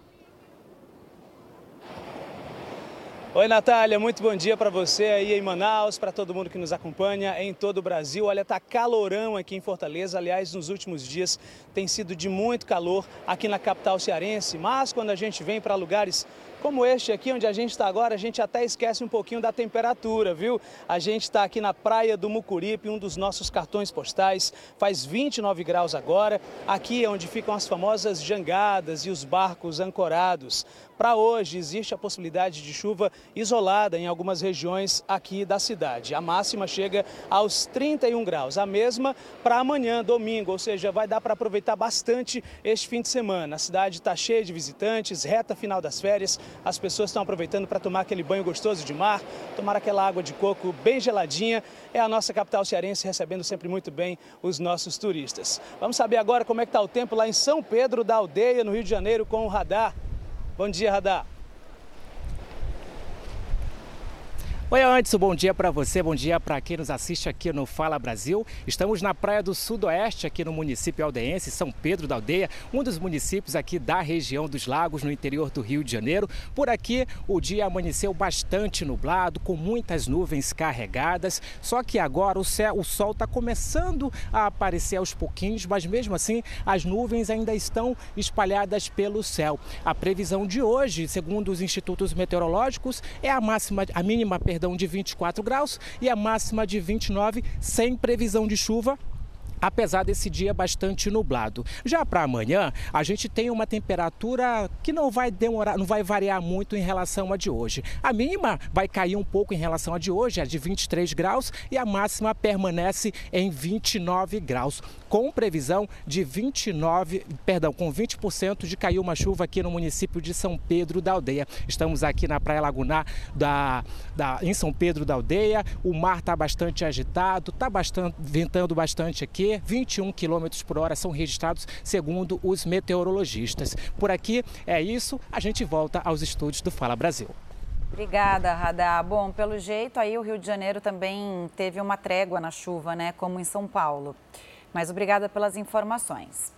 Ó, oh, se você costuma pagar suas compras com Pix, é bom sempre, sempre, sempre pedir um desconto, viu? Com a facilidade da tecnologia e o pagamento imediato, o método se popularizou no comércio dos pequenos aos grandes empresários. O comerciante recebe o dinheiro na hora, não paga nenhum tipo de taxa aos bancos ou operadoras de cartão. Assim, a gente sabe, o lucro é maior e a margem de descontos também aumenta. Então, vale a pena pechinchar. Virou quase uma febre no comércio. Antes de comprar, todos querem saber. Na sua loja, você aceita Pix? Sim, a gente aceita. Desde quando começou o Pix, a gente sempre aceitou. O pagamento por Pix virou o queridinho dos consumidores e também dos comerciantes. Na loja da Erika, quem paga por Pix ganha desconto. Dependendo do valor, é de 5 a 10% de desconto, porque não tem taxa. Então, para a gente é muito bom, não tem as taxas do cartão, a gente recebe na hora. Então, para mim é muito bom, cai direto na minha conta. E se tem desconto, os clientes agradecem. Eu gosto. Se tem desconto, você vai atrás. Eu vou atrás.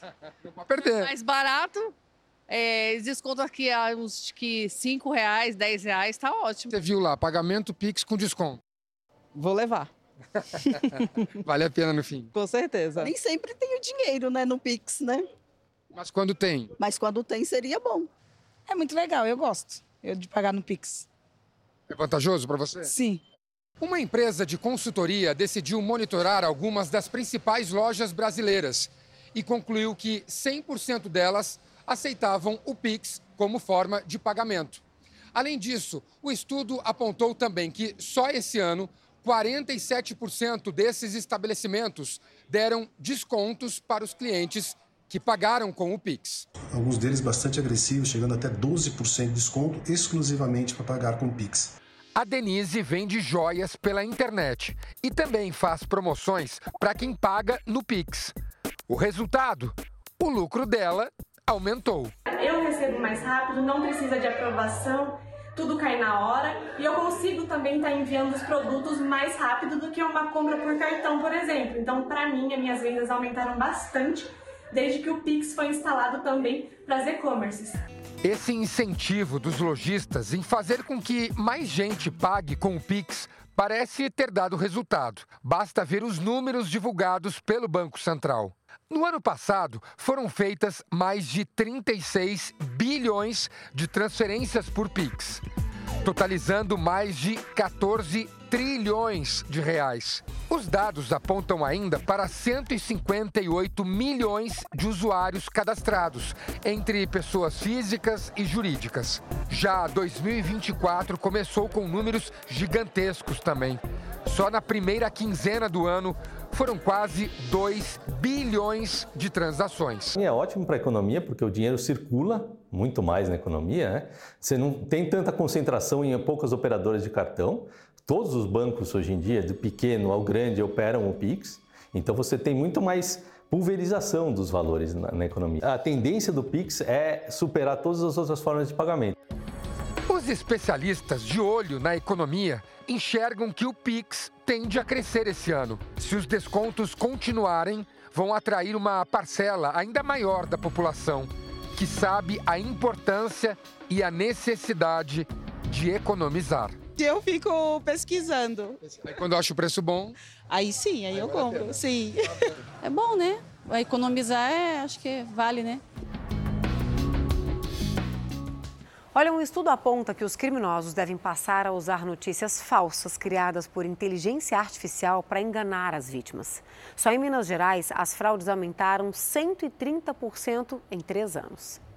Érica resolveu comprar um colchão pela internet porque estava sem tempo para ir à loja física. Depois de pesquisar, encontrou um bom preço em um site que parecia confiável. Na hora do pagamento, escolheu o Pix, motivada pelo desconto extra. O problema é que o produto nunca chegou. Eu não tinha desconfiado no início, porque eles tiveram até o trabalho de me enviar o comprovante por e-mail. E eu fiquei bem triste, né? Porque eu queria muito o colchão e acabou que agora eu tô sem colchão, sem o dinheiro. Aqui em Minas Gerais, os crimes digitais dispararam. Enquanto em 2020 foram quase 19 mil ocorrências, três anos depois, o número mais que dobrou. Foram aproximadamente 43.500 casos registrados. Entre as fraudes mais comuns estão aquelas em que o criminoso se passa por outra pessoa ou finge fazer parte de uma empresa renomada para conquistar a confiança das vítimas. A recomendação é tomar cuidado ao baixar arquivos. Instalar programas que não se sabe a procedência pode acabar com o sequestro dos seus dados e informações sigilosas, como senhas bancárias. O chamado phishing, que é uma palavra em inglês para a pesca desses dados, também tenta atrair o clique de um usuário desavisado por meio de conteúdos falsos de grandes eventos, como os Jogos Olímpicos de Paris e as eleições americanas. Um a evolução das, da, da tecnologia e das ferramentas, eles vão ficando cada vez mais difíceis de serem identificados. A inteligência artificial também deve ser uma ferramenta usada pelos criminosos a partir de agora, com a falsificação da voz de algum conhecido para pedir dinheiro. A pessoa tentar comover a outra, né, de, de fazer algo usando algum contexto é, emocional envolvido. E nos Estados Unidos, um chefe de polícia foi demitido por pedir fotos nuas para a esposa de um subordinado. Quem conta pra gente esse caso é a correspondente Tina Roma. Um chefe de polícia foi demitido por justa causa depois de passar dos limites em uma rede social. John Clark era um respeitado oficial de Mars Hill, na Carolina do Norte. Respeitado no trabalho porque em casa ele está bem longe de ser um bom exemplo. Casado, pai de três filhos, John pediu várias vezes para uma mulher mandar nudes para ele. Detalhe: a mulher é esposa de um subalterno dele. Ela não respondeu ao pedido de John e ainda compartilhou capturas de tela das perguntas desagradáveis com o marido, Chad Wilson, que foi tirar satisfações na hora com o chefe e logo em seguida o denunciou ao poder municipal. Demitido, John Clark ainda teve que engolir a notícia de que Wilson foi promovido para o posto dele. Achou pouco? John Clark conseguiu emprego em uma cidade vizinha como oficial de recursos escolares. Faltou um dia no trabalho sem dar uma desculpa e o chefe já avisou que ele não precisa voltar mais lá. Não foi divulgado se o casamento dele passou ileso depois de toda essa história. A Organização das Nações Unidas demitiu funcionários que podem ter participado dos ataques terroristas de 7 de outubro contra Israel. Os funcionários eram da Agência da ONU para Refugiados Palestinos e trabalhavam na faixa de Gaza. Há indícios da participação deles nos ataques de 7 de outubro e esses indícios foram entregues por autoridades israelenses. A crise fez os Estados Unidos suspenderem o financiamento à agência. A União Europeia manteve os repasses, mas afirma estar extremamente preocupada. Durante uma entrevista, o presidente da Argentina, Javier Milei, voltou a dizer que o país está próximo de conseguir dolarizar a economia. ou seja, substituir a moeda local, que é o peso argentino, pelo dólar. Mas os argentinos ainda sofrem com a crise econômica e muitos criticam o pacote econômico proposto pelo governo. A votação dessa lei acontece na próxima semana e a gente acompanha agora na reportagem da enviada especial Marcela Varasquim. Essa Argentina diz que está otimista, mas espera respostas mais rápidas do governo. As passagens de metrô estavam realmente muito baixas, mas os salários também precisam subir, ela diz. Além do aumento do preço do transporte público, os alimentos também sofreram alta desde o começo do ano. Para o governo, é o início de um processo para equilibrar as contas do país. Essa é a primeira vez que Javier Milei aparece em público depois de enfrentar a semana mais tumultuada do governo dele, até agora. O presidente argentino participou de um ato em homenagem às vítimas do Holocausto, que aconteceu ontem nesse museu de Buenos Aires. Ele pediu a liberação imediata de todos os sequestrados pelo Hamas. Depois deixou o local sem falar com a imprensa. Na quinta-feira, houve a primeira baixa no governo. Guillermo Ferraro foi demitido do Ministério da Infraestrutura em uma semana cheia de debates no país. Javier Milei tenta aprovar no Congresso a chamada Lei Ônibus, um conjunto de medidas para reformar a economia do país, cortar gastos públicos e abrir caminho para as privatizações. A votação deve acontecer na próxima semana. Alguns manifestantes já se mostraram contra a lei na última quarta-feira, quando aconteceu uma greve nacional. Para esse especialista, o clima deve continuar difícil enquanto a lei ônibus não for votada. Quem elegeu Milei está disposto a dar créditos para as medidas dele, mas quem não votou está em pé de guerra, a exemplo do que aconteceu na última quarta-feira. Em pé de guerra, como se viu esta semana. Esse argentino comenta: temos que dar um voto de confiança ao candidato que elegemos, mas não sabemos até que ponto a população está disposta a esperar. Não sei se a gente está disposta a suportar tanto tempo. Depois de muito tempo, Milley também retomou ontem o discurso de dolarizar a economia. Para ele, falta pouco para o país trocar o peso pelo dólar e acabar com a inflação. Há sete anos, o posto de combustíveis mais antigo de São Paulo foi tombado pelo patrimônio histórico. O estabelecimento tem quase um século de funcionamento. Apesar de todo esse tempo, toda a estrutura é original, inclusive as bombas que abastecem os veículos. A esquina fica num ponto privilegiado do bairro Aclimação, no centro de São Paulo. Os detalhes da construção e até mesmo o tamanho do comércio denunciam que o posto de combustível foi projetado para uma época em que existiam poucos veículos na cidade. Inimaginável, né? Pois essas bombas abasteceram um dos primeiros carros a rodarem pela capital paulista. Cercado de prédios e construções modernas, o posto de gasolina é um sobrevivente, o mais antigo ainda em funcionamento. Você imaginava que nesse momento você está abastecendo seu carro no posto mais antigo de São Paulo? Jamais, nunca. Sempre abasteço aqui, nunca imaginei que aqui fosse o mais antigo de São Paulo.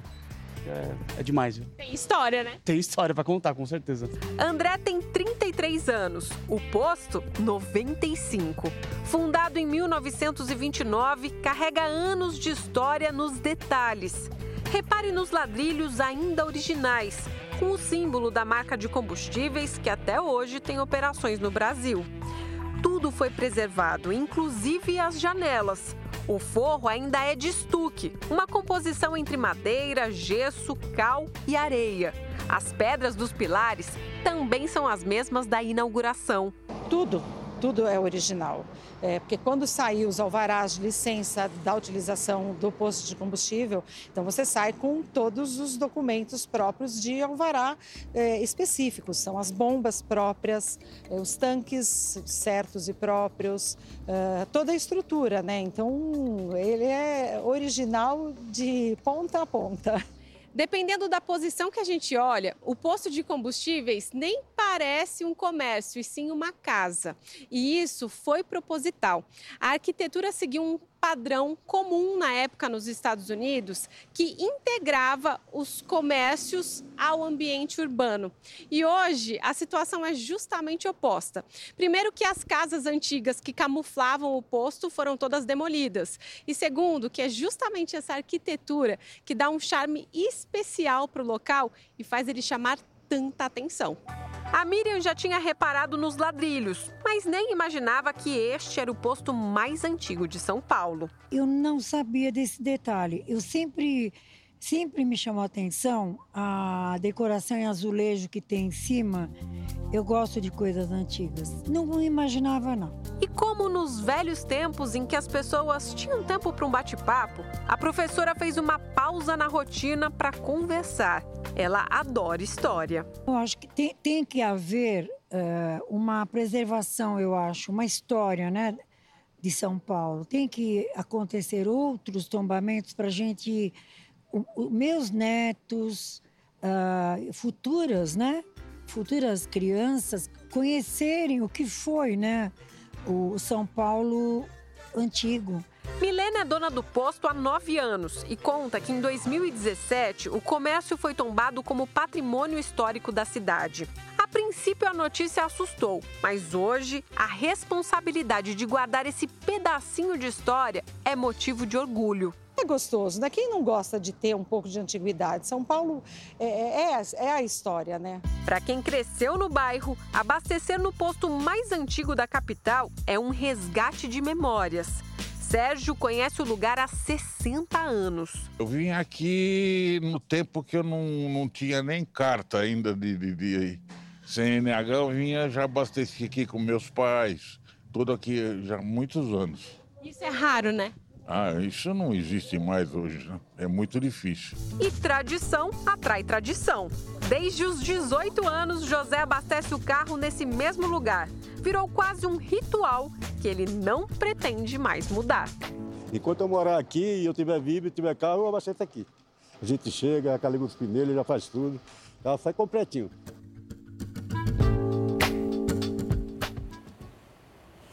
O acesso ao litoral continua com bloqueios devido às chuvas dos últimos dias. A gente vai conversar ao vivo com a Fernanda Burger. Fernanda, bom dia para você. Qual a situação das rodovias neste momento? Não é um bom horário né, para sair de casa da capital paulista para ir até o litoral, porque ainda há muitas interdições. Bom dia, Camila, para você, para todo mundo que está acompanhando o Fala Brasil. Olha, nós estamos aqui em um dos mais importantes acessos da capital paulista para o litoral norte, a rodovia Mogi Bertioga, que segue completamente interditada desde quarta-feira, quando uma enorme pedra deslizou sobre a pista. Nós estamos exatamente no quilômetro 84, onde houve esse deslizamento, e estamos acompanhando aqui os trabalhos das equipes do Departamento de Estradas de Rodagem, também da Defesa Civil de Bertioga. Aqui, essa encosta, o que está sendo feito agora é um trabalho para verificar se ainda há risco de queda dessas rochas da encosta. Neste momento, alpinistas estão no topo desse morro verificando se ainda há riscos para que aí sim possa ser feita a liberação da pista. A gente percebe que ainda tem maquinário pesado aqui na rodovia e a previsão é que pelo menos até amanhã essa pista siga fechada para os motoristas para que seja feito esse trabalho e aí sim com segurança ela seja liberada. A Tamoios Antiga, que também é um importante acesso para o litoral norte de São Paulo continua interditada também por causa de deslizamentos. Neste momento cai um chuvisco aqui na Mogi Bertioga. Nós estamos no trecho mais do final da serra, já na região de Bertioga, mas também já fez sol aqui no litoral de São Paulo. Aos poucos a frente fria vai se afastando e a chuva também vai diminuindo por aqui.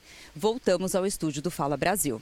Obrigada, Fernanda, pelas informações ao vivo aqui para gente. E vamos voltar com o nosso giro pelo Brasil para saber como fica o tempo no fim de semana também em outros estados e outras capitais. Vamos agora para o Rio de Janeiro com a Anabel Reis para saber se o tempo vai ficar firme ou não. Anabel, conta para gente.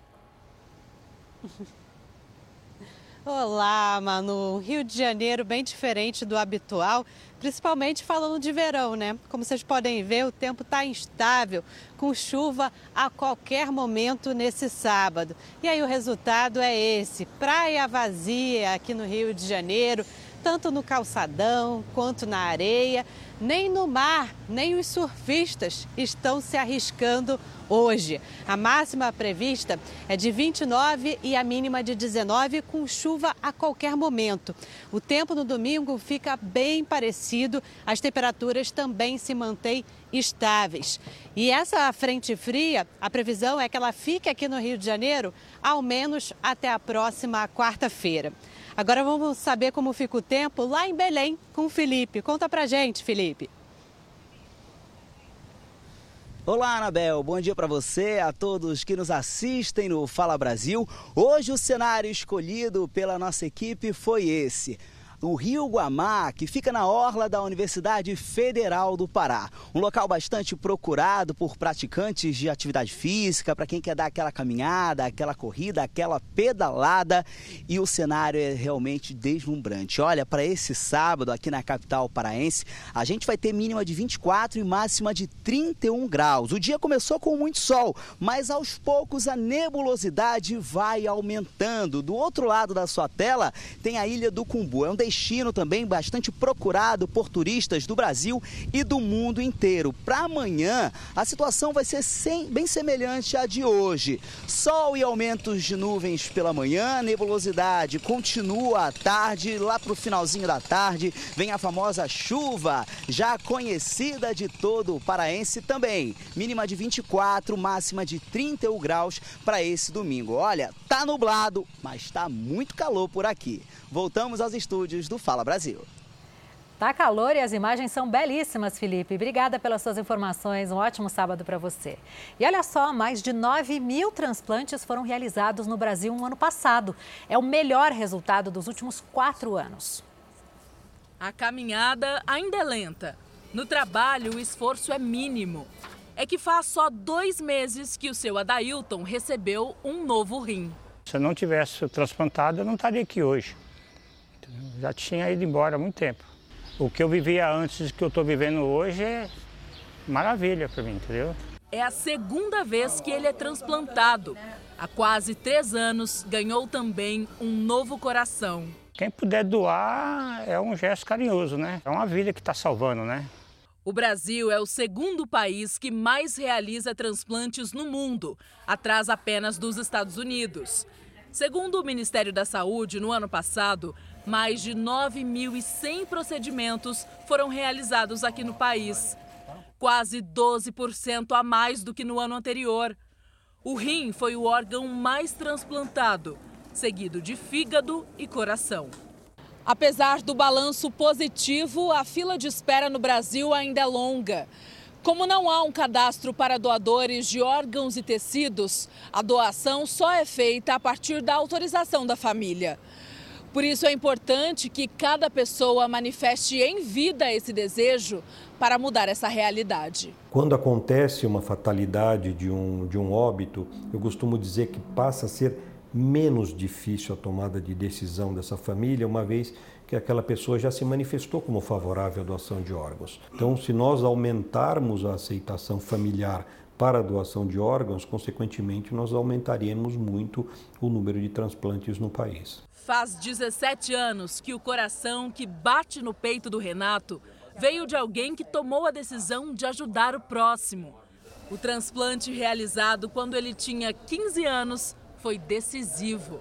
Eu voltei a estudar, eu fiz uma faculdade, eu constituí uma família, é, enfim, eu passei a ter uma vida absolutamente normal desde que eu fui transplantado. 11 municípios de São Paulo foram escolhidos para receber as primeiras doses da vacina contra a dengue a partir de fevereiro. A gente volta com a Marcela Terra, que tem informações sobre isso. Marcela, quais são essas cidades, hein? Conta pra gente. Bom dia, Camila. Bom dia novamente a todos. Olha só, esses 11 municípios, eles estão todos localizados na região do Alto do Tietê, aqui na região metropolitana de São Paulo. São eles Guarulhos, Suzano, Guararema, Itaquaquecetuba, Ferraz de Vasconcelos, Mogi das Cruzes, Poá, Arujá, Santa Isabel, Piritiba Mirim e Salesópolis. O Ministério da Saúde vai mandar agora, nesse começo, as vacinas para 16 estados aqui aqui do Brasil e também para o Distrito Federal. A prioridade dessa campanha são para lugares com alta incidência do vírus e também do sorotipo 2. Circulam pelo menos quatro sorotipos do vírus aqui no Brasil e é isso que preocupa né, o Ministério da Saúde. Nas três primeiras semanas do ano foram registradas 120.874 pessoas com a dengue, né, aí incluindo todos esses quatro sorotipos e pelo menos 12 mortes. Voltamos aos estúdios do Fala Brasil. Obrigada, Marcela. Foi-se o tempo em que, para atrair novos clientes, bastava um bom cardápio com preços acessíveis. Hoje isso mudou. Mais do que comer e beber bem, pagando valores justos, claro, as pessoas querem viver experiências quando vão a um restaurante. Em São Paulo, dois lugares estão chamando a atenção do público. Imagine entrar em um restaurante e de cara já encontrar o ET. Aqui em Sorocaba, no interior de São Paulo, tem lugares bem interessantes para fazer uma boquinha. Se você gosta de relíquias e quer reviver os tempos de infância, está no lugar certo. Dá uma olhada no que encontramos. Eduard, Mãos de Tesoura, câmeras antigas, televisores, telefones, jogos, bonecos e muito mais. E é neste ambiente onde estão as maiores relíquias. Aqui, por exemplo, é um refrigerador de 1800, quando nem havia energia elétrica. Telefones de 1900. E aqui é uma peça legítima da antiga Maria Fumaça. E a gente começou, preservamos né, algumas peças né, que faz parte da, da história de Sorocaba, como o bagageiro, a placa de identificação, é, o ventilador o maquinista, tudo da antiga estrada de ferro sorocabana. Investimento alto, mas que valeu a pena. Investimento, ao total foram 2 milhões de investimento entre tudo, né? E quem precisa utilizar o banheiro não sai desse ambiente antigo, não. Aqui vários ferros de época. E aí, se a gente der mais uma voltinha aqui, chapéus, dá até para provar. E aí, como eu fiquei? Do restaurante das figuras emblemáticas para uma casinha desenhada à mão. Aqui você mergulha no mundo dos desenhos animados em 2D, até nos doces.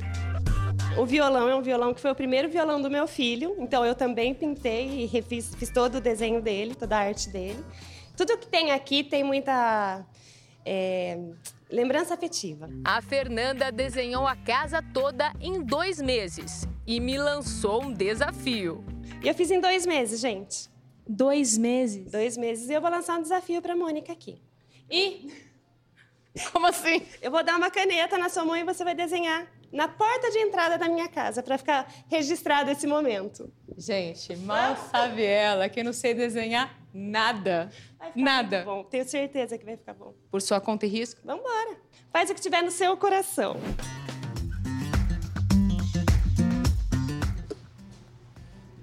Eu amei. Do desenho ao bolo. E é legal porque assim, parece que você está brincando o tempo todo, né? Aprendi a fazer a decoração. O efeito 2D é feito com massa de leite em pó. Uma delícia. Agora que vai a coordenação que eu não tenho nenhuma. Consegue. Faz aqui, estica. Como é que faz? É girando? Vai girando, como se fosse... Deixa, acho que tá do lado errado. Passou. É pra cá. Ele vai sair a cobrinha, ah, tá vendo? Ó. Tá. Isso, eu acho que já deu. E você pega Agora é ela e passa em volta. Vixe, gente. Essa Confeiteira, você é uma ótima repórter. Tá vendo? Né? Chegou a melhor hora. Hum, essa massinha de chocolate com leite é muito gostosa. Ela não é doce demais. Não, ela derrete. Ela derrete. Exatamente. Sim. E o bolo, eu vou ter que, vou ter que testar de novo para chegar mais perto do bolo. Eu acho ótimo. É bom demais. É mesmo.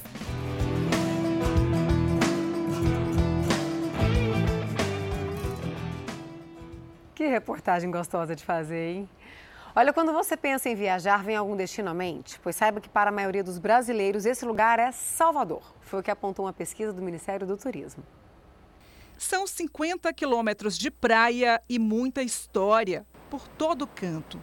Salvador, a primeira capital do país, é cheia de casarões coloniais que encantam os turistas. O nosso forte que nos atraiu mesmo foi vir aqui no Pelourinho, porque é muito conhecido, é muito bonito, então a gente tinha curiosidade de, de visitar aqui. Histórias, praias, são maravilhosas, maravilhosas. O jeito do povo baiano também conquista os visitantes. A alegria, a magia de, do povo, que é caloroso, sorridente.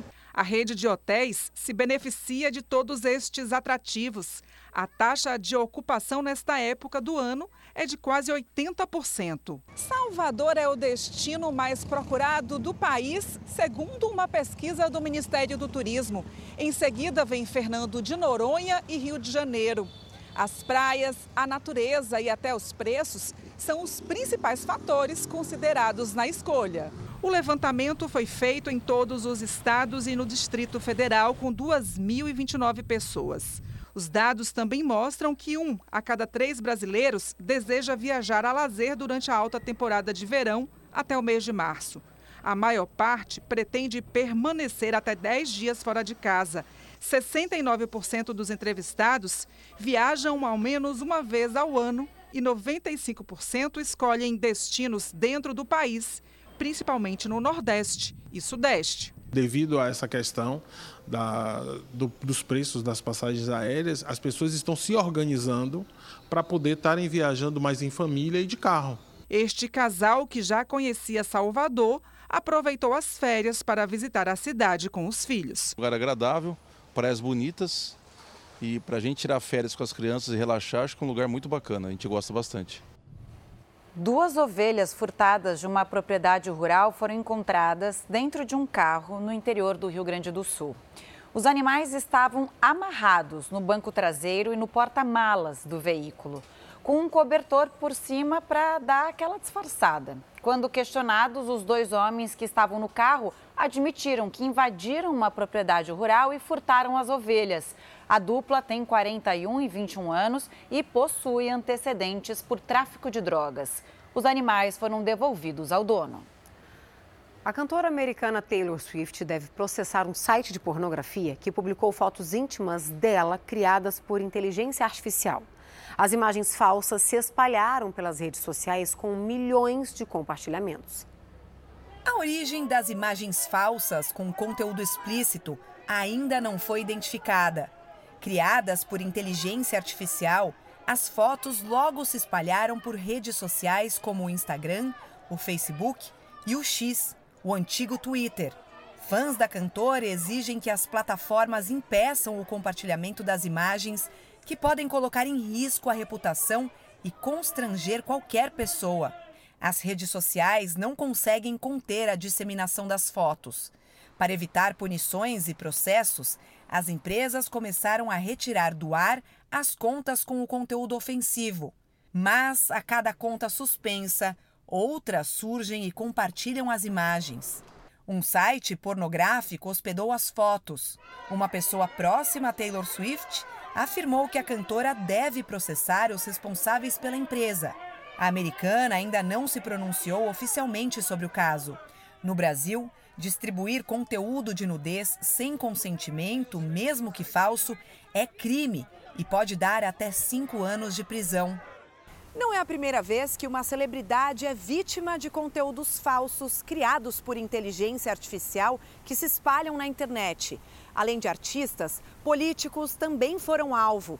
A preocupação aqui nos Estados Unidos aumenta em ano eleitoral já que esse tipo de produção, difícil de ser retirada de circulação, pode gerar desinformação e atrapalhar a decisão dos eleitores. No país, pelo menos nove estados já instituíram leis que punem quem produzir e compartilhar conteúdos falsos para prejudicar outra pessoa. e outros quatro estão em processo de aprovação de leis. E nos Estados Unidos, uma Miss pode pegar prisão perpétua aos 18 anos de idade. Ela é suspeita de matar um garotinho de quase dois anos, que é filho do namorado dela. Pois é, o crime aconteceu no alojamento da universidade onde ela estudava. A instituição de ensino é rigorosa. Quem conta pra gente esse caso é a nossa correspondente Tina Roma. Uma rainha da beleza, com um futuro brilhante pela frente no centro de uma história revoltante. A americana Trinity Pogue, de 18 anos, eleita mulher mais bonita em um concurso da Geórgia, é acusada de matar um menino de 18 meses de idade. Jackson era filho do namorado de Trinity. As autoridades dizem que a criança sofreu lesões fatais em um dormitório da faculdade onde a Miss estudava. Trinity fazia parte de um seleto programa universitário de liderança. Só faz parte do grupo quem tira notas altas e tem comportamento exemplar. Mas o que aconteceu com Trinity? A polícia acredita que o bebê, Jackson, morreu de trauma contuso, mas aguarda os relatórios oficiais da autópsia. A jovem universitária está detida, sem direito à fiança. Ela vai enfrentar na justiça os crimes de agressão agravada, homicídio qualificado e crueldade em primeiro grau contra crianças. Se condenada, Trinity pode pegar prisão perpétua. Aqui no Brasil, dois policiais militares foram detidos suspeitos de sequestrar um homem na Grande São Paulo.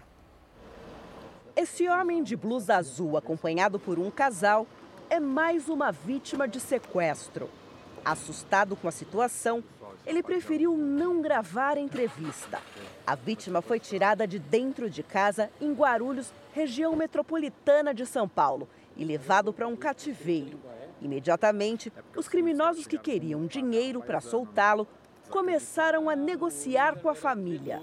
O sequestro chegou ao fim depois que familiares marcaram um local para entregar o valor de 70 mil reais combinado com sequestradores. Mas eles foram ao encontro acompanhados de policiais à paisana. Um cerco foi armado e depois de uma troca de tiros, criminosos foram presos. Na delegacia, a surpresa. Dos três envolvidos no crime, dois são policiais militares. Os policiais identificados como Leonardo Bertozzi Pascoal de 33 anos, na PM há quase 10 anos, e Tiago de Lima Matos, de 27, na corporação há 8 anos, foram encaminhados para a Corregedoria da Polícia Militar.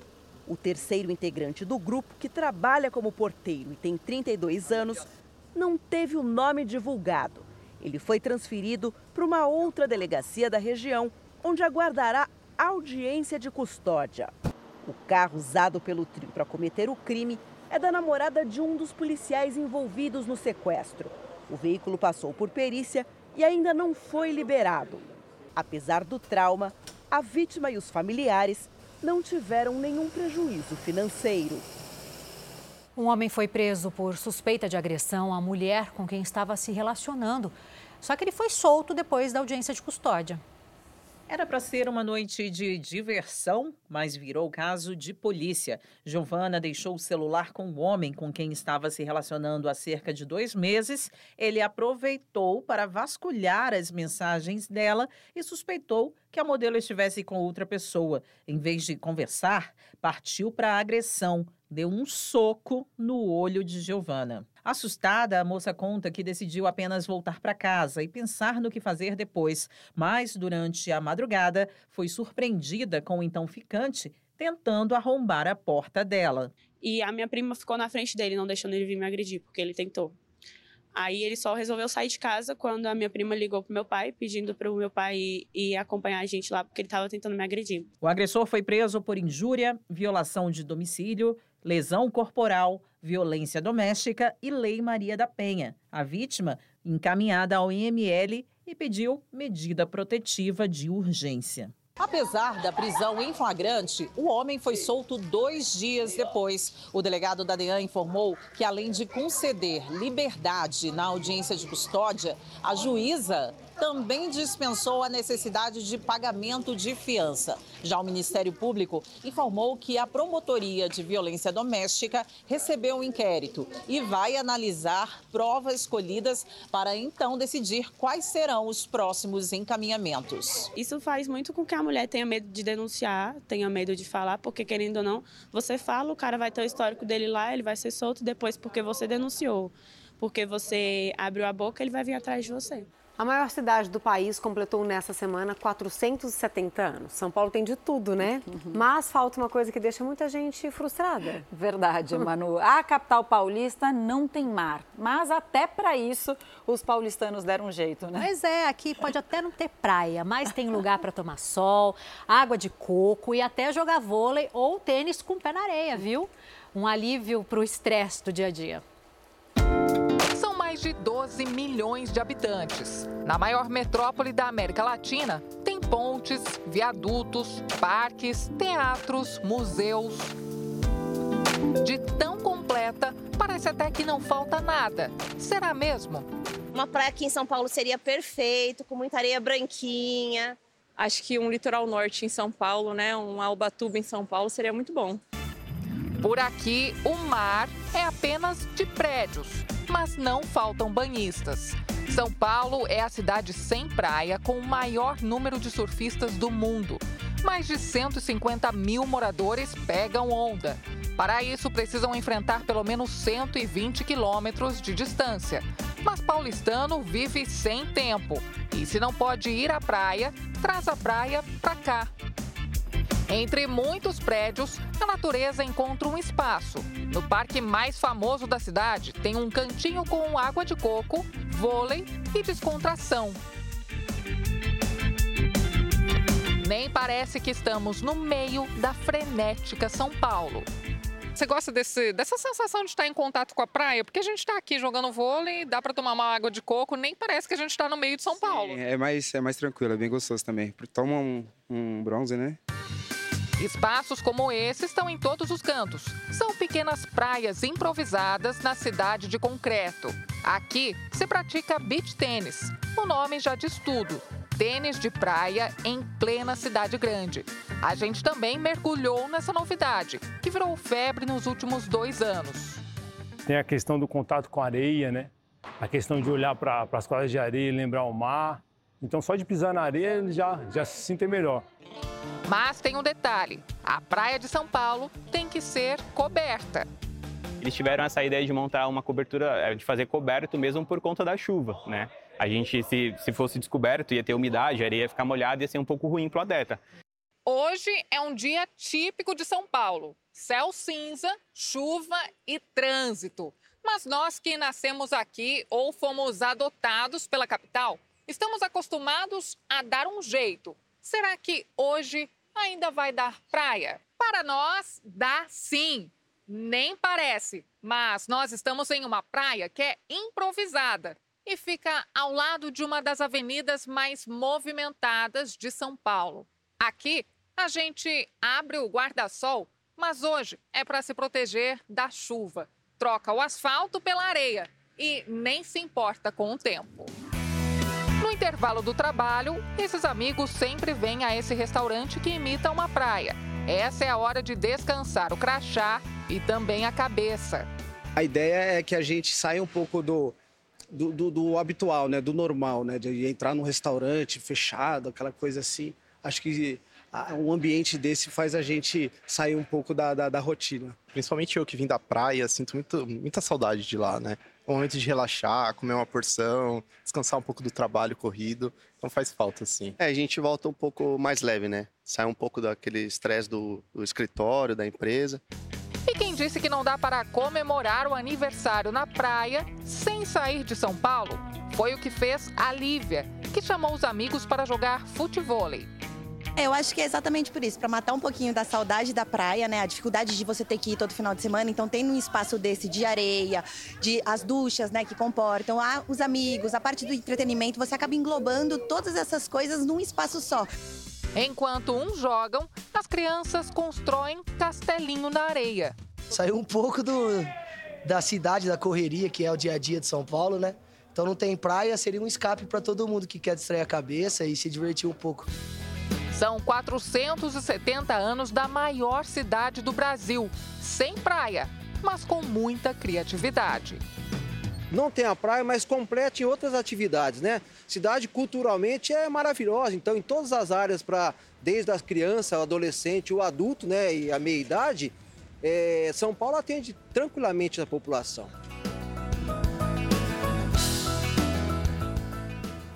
Tá aí a resposta para quem esfrega na nossa cara que a gente não tem praia. Vocês dão um jeito para tudo. É sempre Eu tenho orgulho da nossa cidade. Muito. É uma cidade deliciosa e acolhedora, né? Sim. Isso, isso que eu te perguntar, você foi bem acolhida aqui? Muito, sempre. Que bom. o Fala Brasil edição de sábado fica por aqui. Uma ótima tarde para você. Mais notícias ao vivo da sua cidade ou região a uma da tarde. Você fica agora com The Love School. Ótima tarde, muito obrigada pela companhia e a gente se vê por aí. Tchau, tchau.